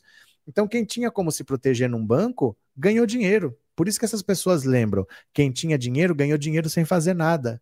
E aí essas pessoas têm saudade desse tempo. Mas quem não tinha, perdeu tudo. A concentração de renda foi assustadora no tempo da ditadura, né? No governo FHC foi quando acabou a bajulação da semana do presidente. Esse verme sujou nossa bandeira de sangue. Cadê? Eu lembro dessa chamada semanal do presidente. Tô velhinha mesmo. Essa semana foi falado sobre a vacina de pistola, que cheguei a tomar também. Tô velha. Eu também tomei vacina de pistola, né? Eu não entendo como é que tinha essas coisas doidas, né? Na época da ditadura, a maioria das pessoas não tinham televisão nem informação. E o Brasil era muito menor. Não territorialmente, o território sempre foi grande, mas a população era menor e praticamente toda rural. As cidades eram poucas, o país era muito menos urbanizado do que é hoje. Hoje é comum morar em cidade, mas o seu avô provavelmente morou na roça. Então essas pessoas nem sabiam o que estava acontecendo, se era ditadura, se não era. Para eles a vida era dura, a vida era trabalho, a vida era no cabo da enxada, e eles nem sabiam. E aí você lembra da sua infância como uma época boa, porque a gente sempre lembra da nossa infância como uma época boa, mesmo que a gente tenha sofrido. A gente tem uma memória afetiva. Né? Então, grande parte da população nem sabia que estava tendo ditadura. Vivia lá na roça, trabalhando mesmo, não afetava tanto porque eram pessoas excluídas. Né? O governo não se importava com essas pessoas. Né? Eu me lembro do overnight, trabalhava no Itaú nessa época. Quem podia aplicava o pagamento mensal por uns dias para render mais. É, e saía gastando, aplicava tudo na sexta-feira e saía passando cheque no fim de semana, gastando, gastando, enquanto o dinheiro estava rendendo. Aí na, na segunda saía cobrindo, né? Boa noite, Marinhos. Maninhos, tá certo? Boa noite. Agora deixa eu pegar aqui, ó. Rogério Carvalho confronta Marcos Rogério. Tcharam! Para quem quer treta, para quem quer treta. Pera lá, para quem quer treta, tá na hora. Pera lá. Pronto. Aqui está. Rap. Vamos ver a treta aqui agora, olha. Rogério Carvalho confronta Marcos Rogério. O que tem seu assessor pego com drogas a ver com você? Vixe, vixe. Vamos ver aqui, ó. Olha, Rogério Carvalho. Um dos momentos mais tensos da CPI do genocídio nessa quarta-feira foi quando o senador Rogério Carvalho enquadrou o também senador Marcos Rogério, o passapanista, o bolachão, o cara de bolacha. O petista perguntou: o que tem seu assessor, que foi preso com drogas, a ver com você? A discussão ocorreu depois que o bolsonarista, como de costume, fez insinuações infundadas durante depoimento do presidente da ANS, Paulo Rebelo Filho. Rogério questionou se Rebelo tem algum vínculo com algum ex-senador. E o presidente da ANS confirmou ser primo de Lindbergh Farias. Então, olha isso. O Marcos Rogério, aquele que ninguém aguenta nem ver, nem ouvir a voz, perguntou para o cara que estava depondo hoje se ele tinha vínculo com algum ex-senador. Ele falou: Tenho, eu sou primo do Lindbergh Farias. Né? Senadores da comissão se irritaram com a pergunta e afirmaram que o objetivo de Rogério era insinuar uma suposta ilicitude na indicação de Rebelo ao cargo da chefia da ANS, pela forma desrespeitosa como meu colega, no desejo de defender o indefensável, 600 não, 598.871 mortes, ele fez ilações. Eu deixo a pergunta para ele: o que tem o seu assessor, que foi pego com drogas, a ver com você? Nada. É preciso que a gente tenha o mínimo de respeito ao usar a palavra e ao tentar fazer ilações indevidas incorretas para defender suas teses indefensáveis. Ai, eu acho é pouco, eu acho é pouco. Em seguida, ele postou a seguinte mensagem nas redes sociais: Nunca passou pela minha cabeça que o meu colega Marcos Rogério tivesse qualquer envolvimento com o assessor dele que é investigado. Foi preciso fazer essa comparação pela deslealdade dele em construir suas narrativas. Respeito é bom e o Brasil gosta. Ai, tá aqui o vídeo. Será que devemos assistir? Será que devemos assistir? Vamos assistir, vamos assistir, é lógico. Vamos ver aqui, olha. Sua excelência do Rogério. Então, senador Rogério. Eu, eu Veja, é, um seguidor aqui mandou um questionamento que eu jamais gostaria de fazer. Mas pela forma desrespeitosa como o meu colega no desejo de defender o indefensável, 698.871 mortes. Ele faz em ações. Eu deixo a pergunta para ele. O que Lindenberg tem a ver com você?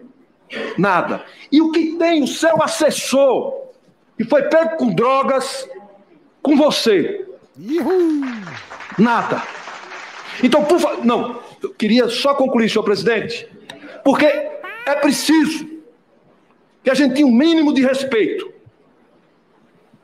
ao usar a palavra e ao tentar fazer inações indevidas, incorretas, para defender suas teses indefensáveis. Então, eu poderia aqui fazer a mesma pergunta. O que tem a ver um assessor seu pego com drogas, com você? Tem alguma coisa a ver? Artigo 14, Ih, bicho pegou, hein? O bicho pegou e eu acho é pouco. Ó, a situação basicamente é o seguinte, né? A gente já sabe do Marcos Rogério, um assessor dele, dele foi pego com uma tonelada de cocaína não foi um transporte único, eram vários carregamentos, uma tonelada de cocaína, mas não foi o Marcos Rogério, foi um assessor do Marcos Rogério. Só que o Marcos Rogério foi fazer gracinha do tipo assim, ele sabia que o cara que estava depondo era primo do Lindbergh Farias e falou: "O senhor tem algum vínculo com algum ex-senador?" Quer dizer, ele está querendo dizer que por ter sido por ser primo, poderia ter algum favorecimento, sem nenhum dado para falar isso, do nada, sem nenhuma coisa concreta para dizer. Né? Ninguém está levantando essa suspeita. Então, já que a gente pode ficar jogando as coisas no ventilador, o senador, é, como é que chama? Perdão, esqueci o nome dele, Rogério Carvalho, foi lá na cara dele e falou: Ah, já é assim? Então eu vou perguntar: e o seu assessor que foi preso com droga tem a ver o que com você? Nada. Então o senhor também não pode falar nada aqui também. Eles são espertos, né? Porque ele não acusou. Ele perguntou e disse que não tem nada. Então, se não tem nada lá, também não tem nada cá. E ficou um clima pesadíssimo. Narcos Rogério pis, piscou nessa enquadrada. Gente, ele está se desmoralizando de um jeito. A sorte dele é que a CPI está acabando. Essa é a última semana da CPI, né? Boa noite, Dalva. Boa noite, bem-vinda. Vocês estão dando likes, meu povo? Vocês estão dando likes? Professor, essa foi no fígado do Marcos Rolex. Rapaz, essa foi demais. A Inês gostou, tá só no deboche, né? Lula só foi preso porque foi nordestino e pobre, inveja invejosos. Tá certo, Francisco. Marcos Rogério, como sempre, passando vergonha na CPI. É, vai acabar a CPI, essa é a última semana de depoimentos, né? Aí nós já estamos chegando mais ou menos no dia 10, no dia 19 sai o relatório, e aí nós vamos ver. Nós vamos ver o que está lá, porque eu tenho certeza que o Renan vai caprichar, né? Capricha no relatório, Renan. Capricha, Renan. Vai, capricha, capricha. Capricha, Renan. Vai, capricha, capricha. Efetivamente eu vou caprichar. Efetivamente eu. Boladão. Capricha, Renan. De novo, de novo, porque a CPI tá acabando. Capricha, né? Renan. Vai, capricha, capricha. Capricha, Renan. Vai, capricha, capricha. Efetivamente eu vou caprichar. Efetivamente eu. Boladão. Capricha, Renan. Pronto. Faltou o girão. Por que faltou o girão? O que aconteceu com o girão? O girão já abandonou a causa, gente. Ele já até abandonou essa história de defender governo, que ele já viu que não dá, né? Para mim, a carreira do Marcos Rogério acabou. Mas sabe o que acontece? É que a notícia ruim no Brasil dura 15 dias.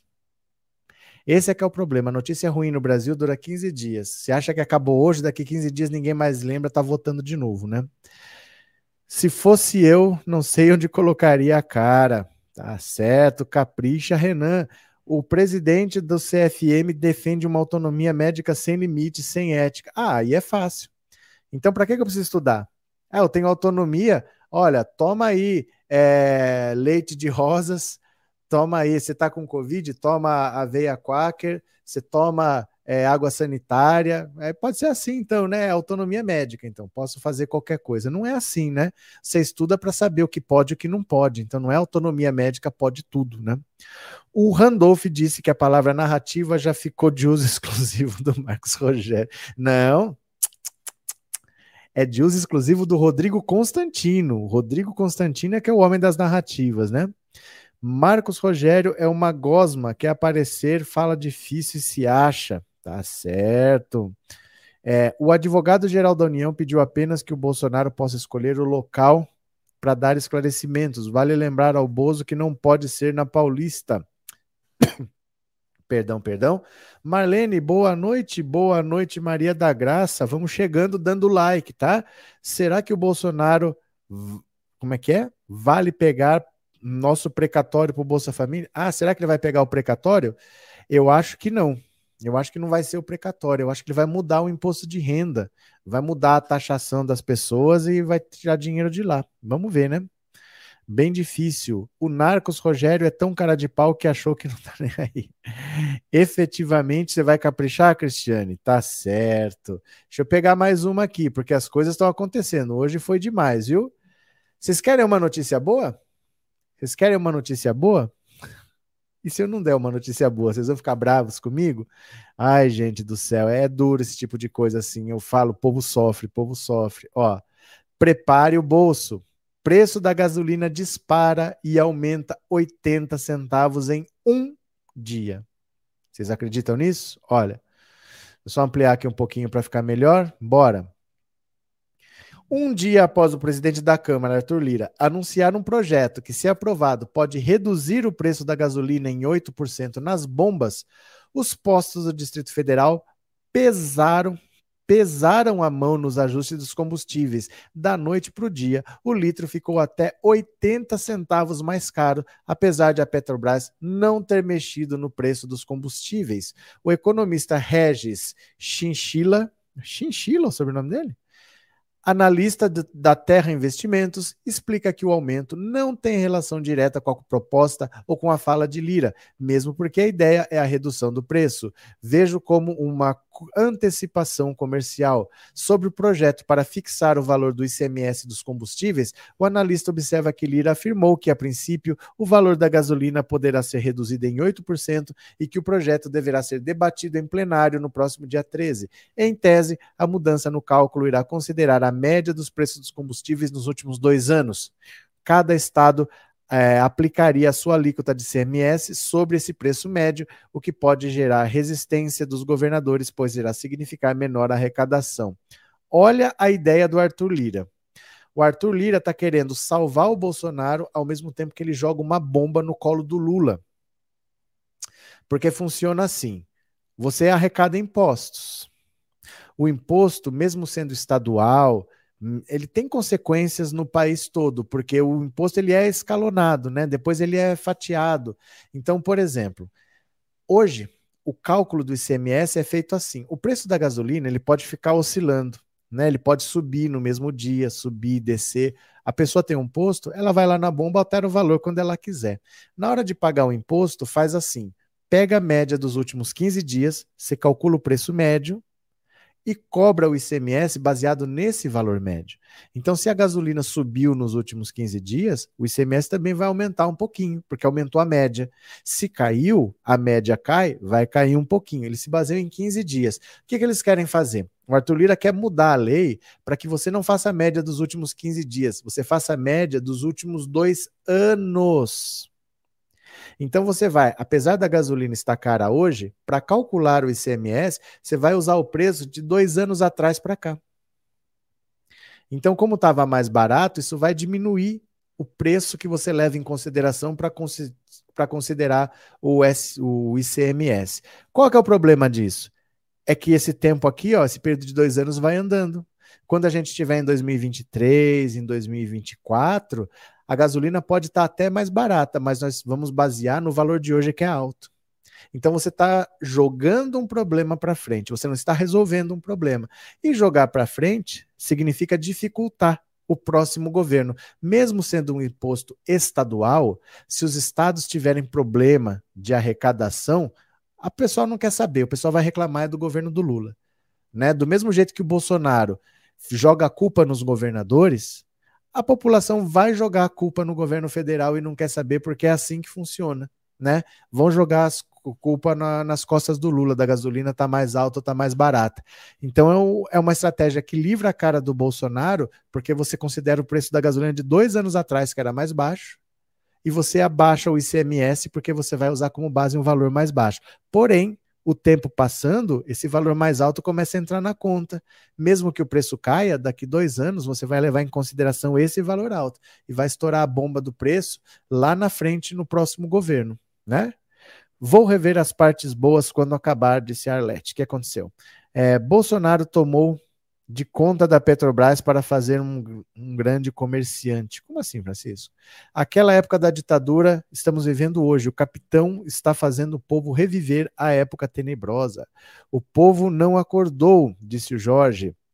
Não, amigo, o povo sempre vai se fazer de cego ou doido como em 2018. Como assim? É, Aristides, professor, eu estou com medo do comunismo. Hoje vou ouvir a musiquinha, eu toco todos os dias. Mas já que você pediu, mas já que você pediu, se você está com medo do comunismo. Tem medo do comunismo, são os latifundistas, são os monopolistas, são os colonialistas, enfim, os parasitas. São os latifundistas, são os monopolistas, são os colonialistas, enfim, os parasitas. São os latifundistas, são os monopolistas, são os colonialistas, enfim, os parasitas. Pronto. O Gadinho hoje tá quieto, né? O Gadinho hoje tá de boa. É, verei novamente as partes boas da CPI quando acabar. Você já está esperando a terceira temporada? Não vai ter terceira temporada. Agora é só esperar o relatório final, né? Obrigado, Aristides. Aristides, vamos se tornar membro do canal? As pessoas não se tornam membro do canal, hein? Precisa se tornar membro do canal. Vamos pegar mais uma aqui. Rup. DEM e PSL, a fusão. Vamos falar aqui, ó, o super partido. Cadê? Gil, obrigado por ser, pelo seu super sticker, viu? Você já é membro. Obrigado pelo super sticker, obrigado pelo apoio. Muito obrigado mesmo, tá? Deixa eu ver aqui agora. Olha o DEM e o PSL. Aprovam fusão. Novo partido se chamará União Brasil. Então, bora. Olha aqui, ó. União Brasil 44.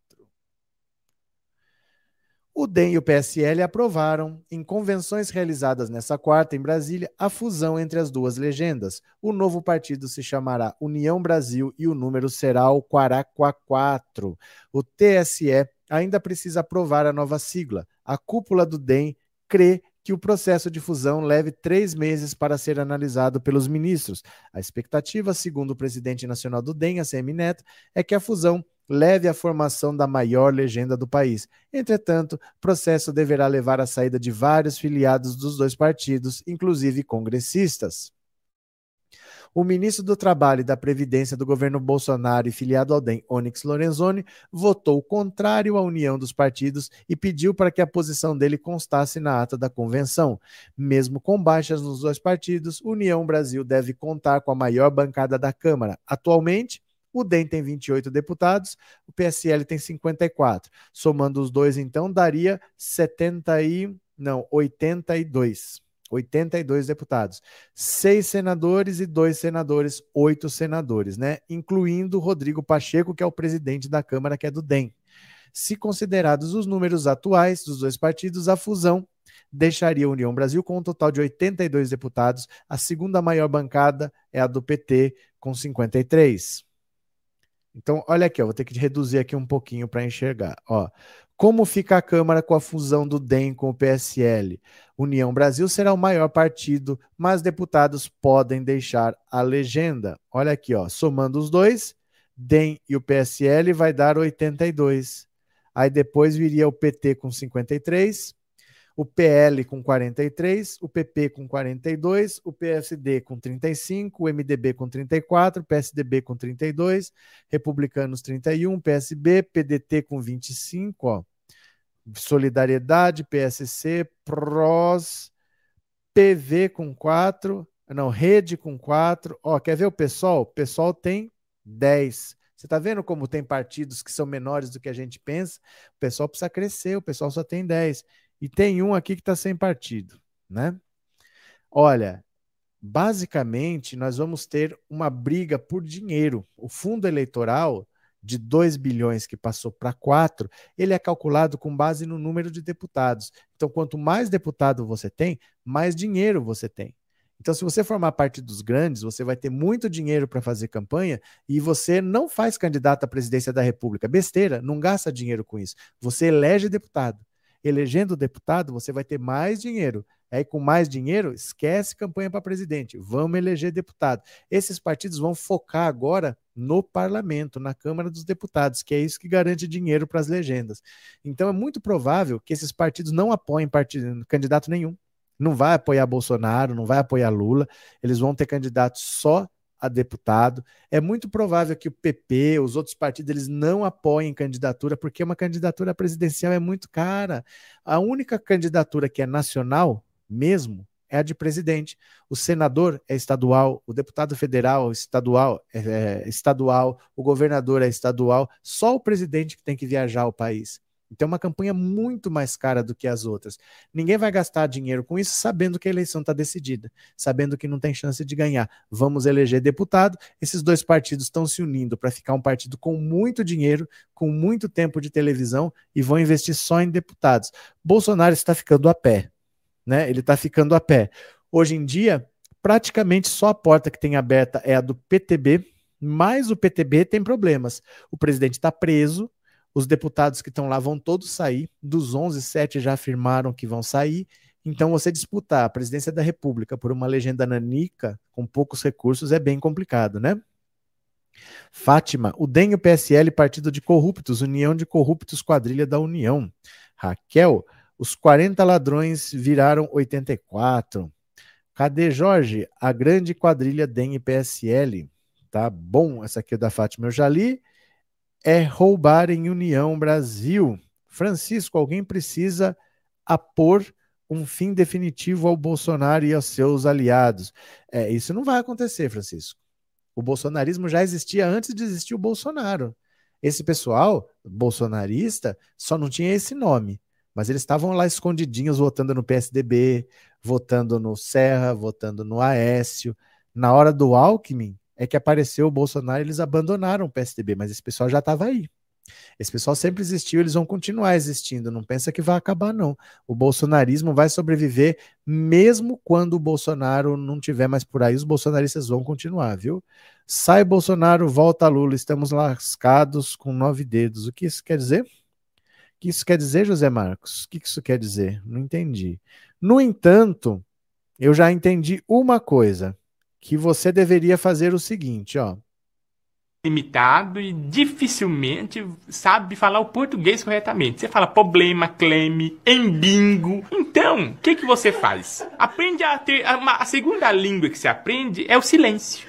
É uma língua maravilhosa. Você fica bem quieto. Hum, e as pessoas vão chegar até você e falar assim, fala, e você não fala. E a alegria vai tomando conta de todo mundo à sua volta. Pronto, certo? É, acho que é isso que você quer dizer, né?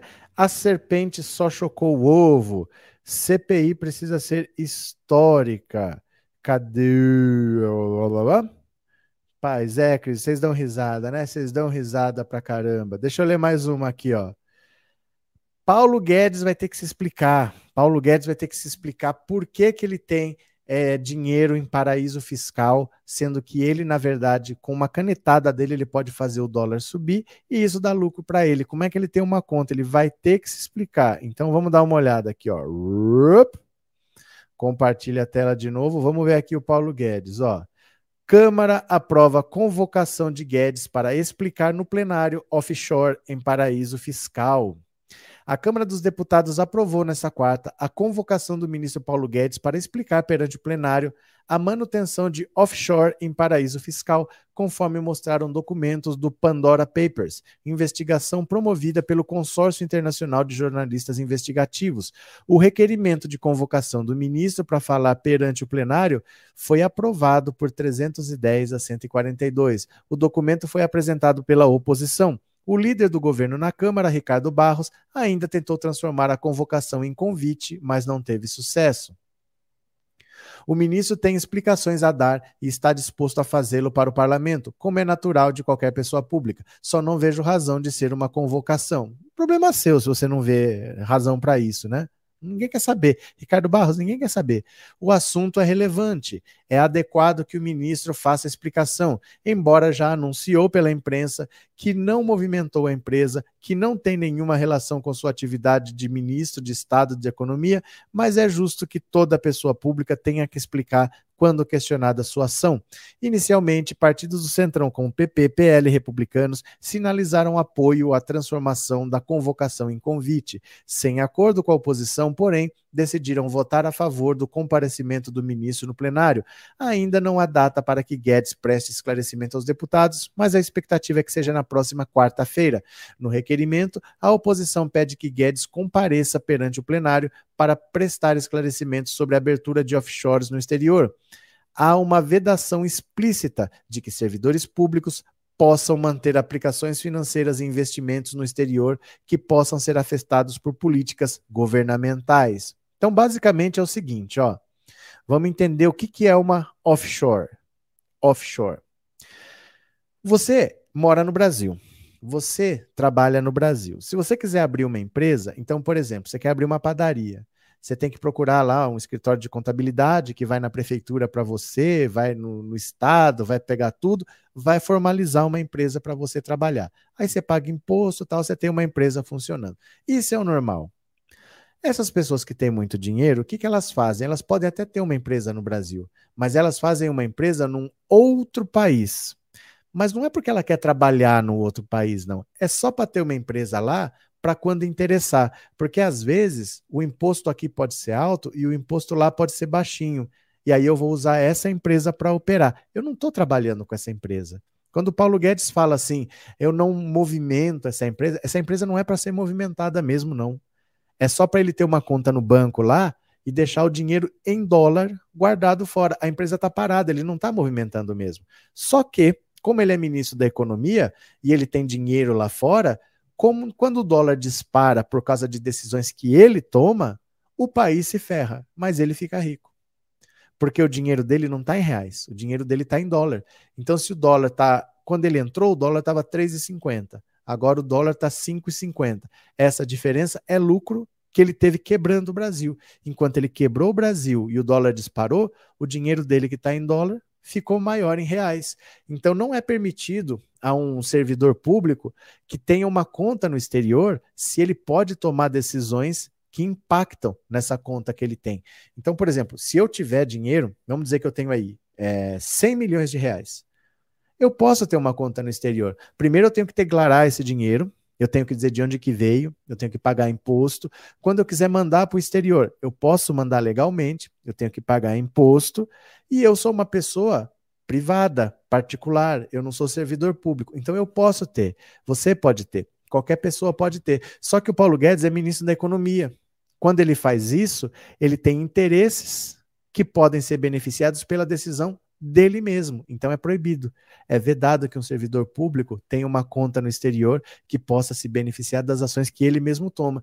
É mais ou menos a mesma coisa quando se ele fosse é, ministro da Saúde, só que antes de ser ministro, ele trabalhava para o Sinovac e agora ele está comprando vacina do laboratório Sinovac. Vocês entendem?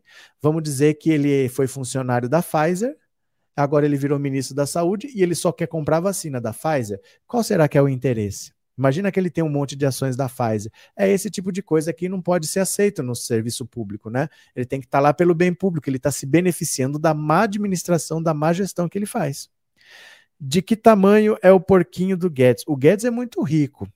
Isso daí não é a fortuna dele. Isso é uma conta que acharam, mas não é a fortuna dele. A fortuna dele é muito maior do que isso. O Guedes é banqueiro. O Guedes é o fundador do banco BTG Pactual. O BTG, esse G é de Guedes. Ele é banqueiro mesmo, ele tem muito dinheiro. Isso daí não é a fortuna dele. Isso aí é uma conta que acharam, né? Eu vou focar é nesses meses porque é melhor nem pensar em 2022. 2022 vai ser pior, porque não existe solução dentro da política econômica do Paulo Guedes. Enquanto o Paulo Guedes estiver lá e um presidente que não trabalha, nós vimos aqui a semana do presidente, ele não trabalha, ele não faz nada, nós não vamos melhorar a situação. Como é que vai melhorar? O presidente não trabalha e o Guedes, quando trabalha, só piora, porque não sabe nada, é um incompetente, né? A mesma coisa do outro bandido, o tal do Banco Central, e todos eles só vão para esses cargos por interesse próprio. É porque você tem na economia pessoas ligadas ao mercado financeiro. É, não é errado você ter conta no exterior, você pode ter, mas você não pode estar na função pública. Então, por exemplo, se o Roberto Campos Neto, que é o presidente do Banco Central, olha, eu já tenho contas lá no exterior. Ah, beleza, então não pode vir para cá. Não é errado ele ter contas lá. É errado ele ter uma conta lá e querer ser presidente do Banco Central. A hora que ele aumenta a taxa de juros aqui e o dinheiro fica caro, o pessoal foge, compra dólar, o dólar dispara e ele ganha dinheiro. Então ele não pode ter essa caneta na mão para isso. Não é crime, ele pode ter a conta, mas ele não pode ser presidente então do Banco Central, né? Cadê? Professor, o Lira vai conseguir baixar o preço dos combustíveis? É possível? Possível qualquer coisa é. Mas eu não acho que ele vai conseguir fazer isso, não. Mudar a maneira de calcular o SMS. Acho que não. Mas é, possível tudo é, né? Assim como a lama de Brumadinho, a lama de Brasília é devastadora. Pois eu tenho uma notícia para falar sobre vocês, sobre Brumadinho, que vocês não vão acreditar. Não é Brumadinho, é Mariana. Mas vocês não vão acreditar nisso. Gente, tá me faltando palavras para contar isso aqui para vocês. Leiam aqui comigo. Nas mãos do STJ. Usina da Vale, soterrada em Mariana, já faturou 485 milhões sem gerar energia. Vocês acreditam que a Vale, que soterrou Mariana, que soterrou Brumadinho, a Vale tinha uma usina hidrelétrica que gerava energia e o governo pagava por essa energia que ela gerava. Desde que Mariana está soterrada, essa empresa continua recebendo dinheiro do governo e já deu quase meio bilhão de reais sem produzir nada. A usina está parada. Vamos ver aqui, ó. A Corte Especial do Tribunal de Justiça deve decidir hoje ação na qual a Agência Nacional de Energia Elétrica, a ANEEL, pede para travar os pagamentos que são feitos mensalmente à hidrelétrica Risoleta Neves. A usina pertence ao consórcio Candonga, que tem a Vale como acionista majoritária. A usina, ó, olha, presta atenção, a usina não funciona desde 2015. Gente, eu tô.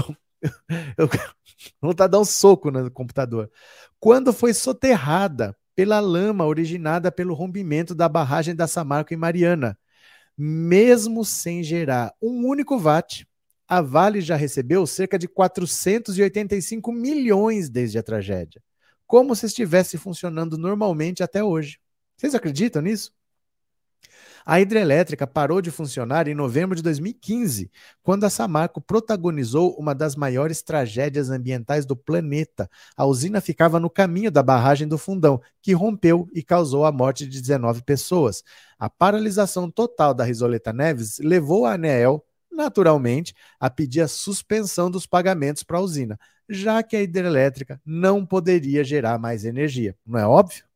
Foi soterrada, parou de gerar, vamos parar de pagar. A Vale, no entanto, não só recorreu do processo administrativo da agência, como entrou na justiça e conseguiu uma decisão que mantém desde então o pagamento ao consórcio Candom. Vocês acreditam que a Vale, que destruiu Mariana, que soterrou a cidade, entrou na justiça para continuar recebendo por uma energia que ela não estava mais gerando, porque a hidrelétrica dela foi soterrada e ganhou. E ganhou. Em abril deste ano, o caso chegou a ser incluído no plenário virtual do STJ, mas acabou sendo enviado ao colegiado antes de começar a ser analisado. Na prática, todas as usinas pagam as mensalidades para a usina Risoleta Neves, um custo que depois é gradativamente repassado ao consumidor de energia do Brasil por meio da conta de luz. Os dados da ANEL apontam que a situação já gerou prejuízo direto ao consumidor de 160 milhões de reais. Em parecer, a Procuradoria-Geral da República se manifestou a favor da paralisação dos pagamentos à usina da Vale. O órgão levou em consideração os dados apresentados pela ANEEL, que apontam prejuízo aos consumidores, e também resgatou processo similar em que a Corte reconheceu a ocorrência de grave lesão à ordem e à economia públicas, sem a demonstração cabal da ilegitimidade, o que se afigura irrazoável e desproporcional, é a invalidação do ato expedido pela ANEEL, que acabou criando pagar para o consórcio Candonga tratamento privilegiado, excepcionalidade de receber receita decorrente de venda de energia sem lastro em geração real de energia. Vocês acreditam nisso? Vocês acreditam nisso? Que eles estão desde 2015 recebendo como se estivessem produzindo, sendo que a usina foi soterrada por eles mesmos. Gente, muita sacanagem, inacreditável. Não tem o que falar. A usina parou de produzir em 2015 porque foi soterrada por eles mesmos, por uma tragédia que eles provocaram quando fizeram as barragens fora da especificação para economizar dinheiro. Sabiam que estava fora das especificações, jogaram com a sorte. Vamos ver se não explode, se não arrebenta, se não acontece nada. Vem uma tragédia. Só que essa tragédia soterra a própria usina hidrelétrica que pertence a Samarco. E desde 2015, essa usina está soterrada pela lama, nunca mais produz energia. E eles estão recebendo pelo pagamento, até hoje, como se estivessem produzindo. Já receberam 485 milhões sem fazer absolutamente nada. Nesse país, coisas inacreditáveis acontecem, lastimável. É assustador, é assustador. Estou com náuseas, não há como não sentir raiva. Gente, me dá uma vontade de. É, é difícil, é difícil, viu? É Arlete Mariano, cadê? Já estou divulgando no Facebook é, pera aí um pouquinho, eu já pedi desculpas pelo que eu disse, realmente foi responsável de minha parte, mas também não matei ninguém. O que aconteceu, Salles? Qual é o caso? Qual é o caso? Olha, eu fico realmente transtornado com isso. De verdade, assim, como é que pode meio bilhão sendo pago por uma empresa que cometeu um crime ambiental no mínimo? Não estou nem falando das vidas humanas, só pensando na tragédia. Imagina que não morreu ninguém. Só a tragédia já é um crime ambiental. Soterrou uma cidade, matou 19 pessoas e soterrou uma usina hidrelétrica dela mesma. E mesmo assim está recebendo dinheiro. Não indenizou ninguém, as pessoas não receberam nada ainda. E quem está recebendo dinheiro é ela, a empresa que está recebendo, por uma energia que ela não produz desde 2015. 2015. É, Professor, caso das contas do Guedes no paraíso fiscal é o mesmo do Meirelles do governo Lula. Olha a hipocrisia. Falou o Cirominion! Falou o Cirominion! Falou o Cirominion! Chegou o Cirominion! Chegou o Cirominion! Chegou o cara que vem falar agora, nem sabe quem é Meirelles, nem sabe do que se trata, mas viu o Ciro falar, tá repetindo, né, José Henrique? É assim, o Ciro Mínio gosta de atacar, porque o Ciro gosta de atacar, e eu vou ler uma matéria agora sobre Ciro Gomes, já que você tocou no assunto. Olha aqui, ó. Ciro contra Ciro. Freud talvez ajude. Ciro Gomes foi vaiado e sofreu uma tentativa de agressão. Não faz o menor sentido a tentativa de agredi-lo e mostra a incoerência entre que estava no ato fora Bolsonaro e uma inclinação à violência que se combate no presidente. Uma turma de fariseus. Todavia, a vaia faz amplo sentido. Ciro ataca todo mundo e não procura medir as palavras, ofende as pessoas com termos chulos ou de baixo calão. É outra incoerência pregar união e insultar as pessoas que estão contra Bolsonaro. Ciro descreve sempre a mesma trajetória. É Ciro contra Ciro. Ele se destrói pelo verbo e não aprende. Somos vítimas das mesmas armadilhas que criamos para nós mesmos. Ele cai sempre na mesma. Ah, o irmão de Ciro recebe Lula. Óbvio que informou e ouviu Ciro antes, e o encontro tem algum sentido de aproximação, de diálogo. Caso contrário, não haveria. No mesmo dia, o outro irmão, o Ciro Gomes, chama Lula de ladrão. É preciso ter cuidado com a carteira. Ajuda? Faz sentido? Ciro procura se omitir de seus erros, alivia a responsabilidade, se safando com um tipo de observação. Fico feliz que só podem atacar meu temperamento. Ou algo assim. É como se ele fosse apenas um grande brasileiro que vai mudar a nação, mas é mal educado. Não é isso, Ciro. Há muito mais além. E as pessoas mais simples, menos politizadas, observam o outro pela conduta e pelo que realmente o outro lhe passa como percepção. Aprenderam a sobreviver com a percepção. Ciro não pensa nisso e acaba menoscabando a inteligência dos outros. Nas suas falas, que são inteligentes e bem estruturadas, onde emergem os conhecimentos que realmente tem do Brasil e a proposta mais bem concatenada entre todos os candidatos, fulge uma empáfia visível, um jeito de eu sei tudo, alguém que está, alguém que já tem o programa de governo pronto e não precisa mais de contribuição.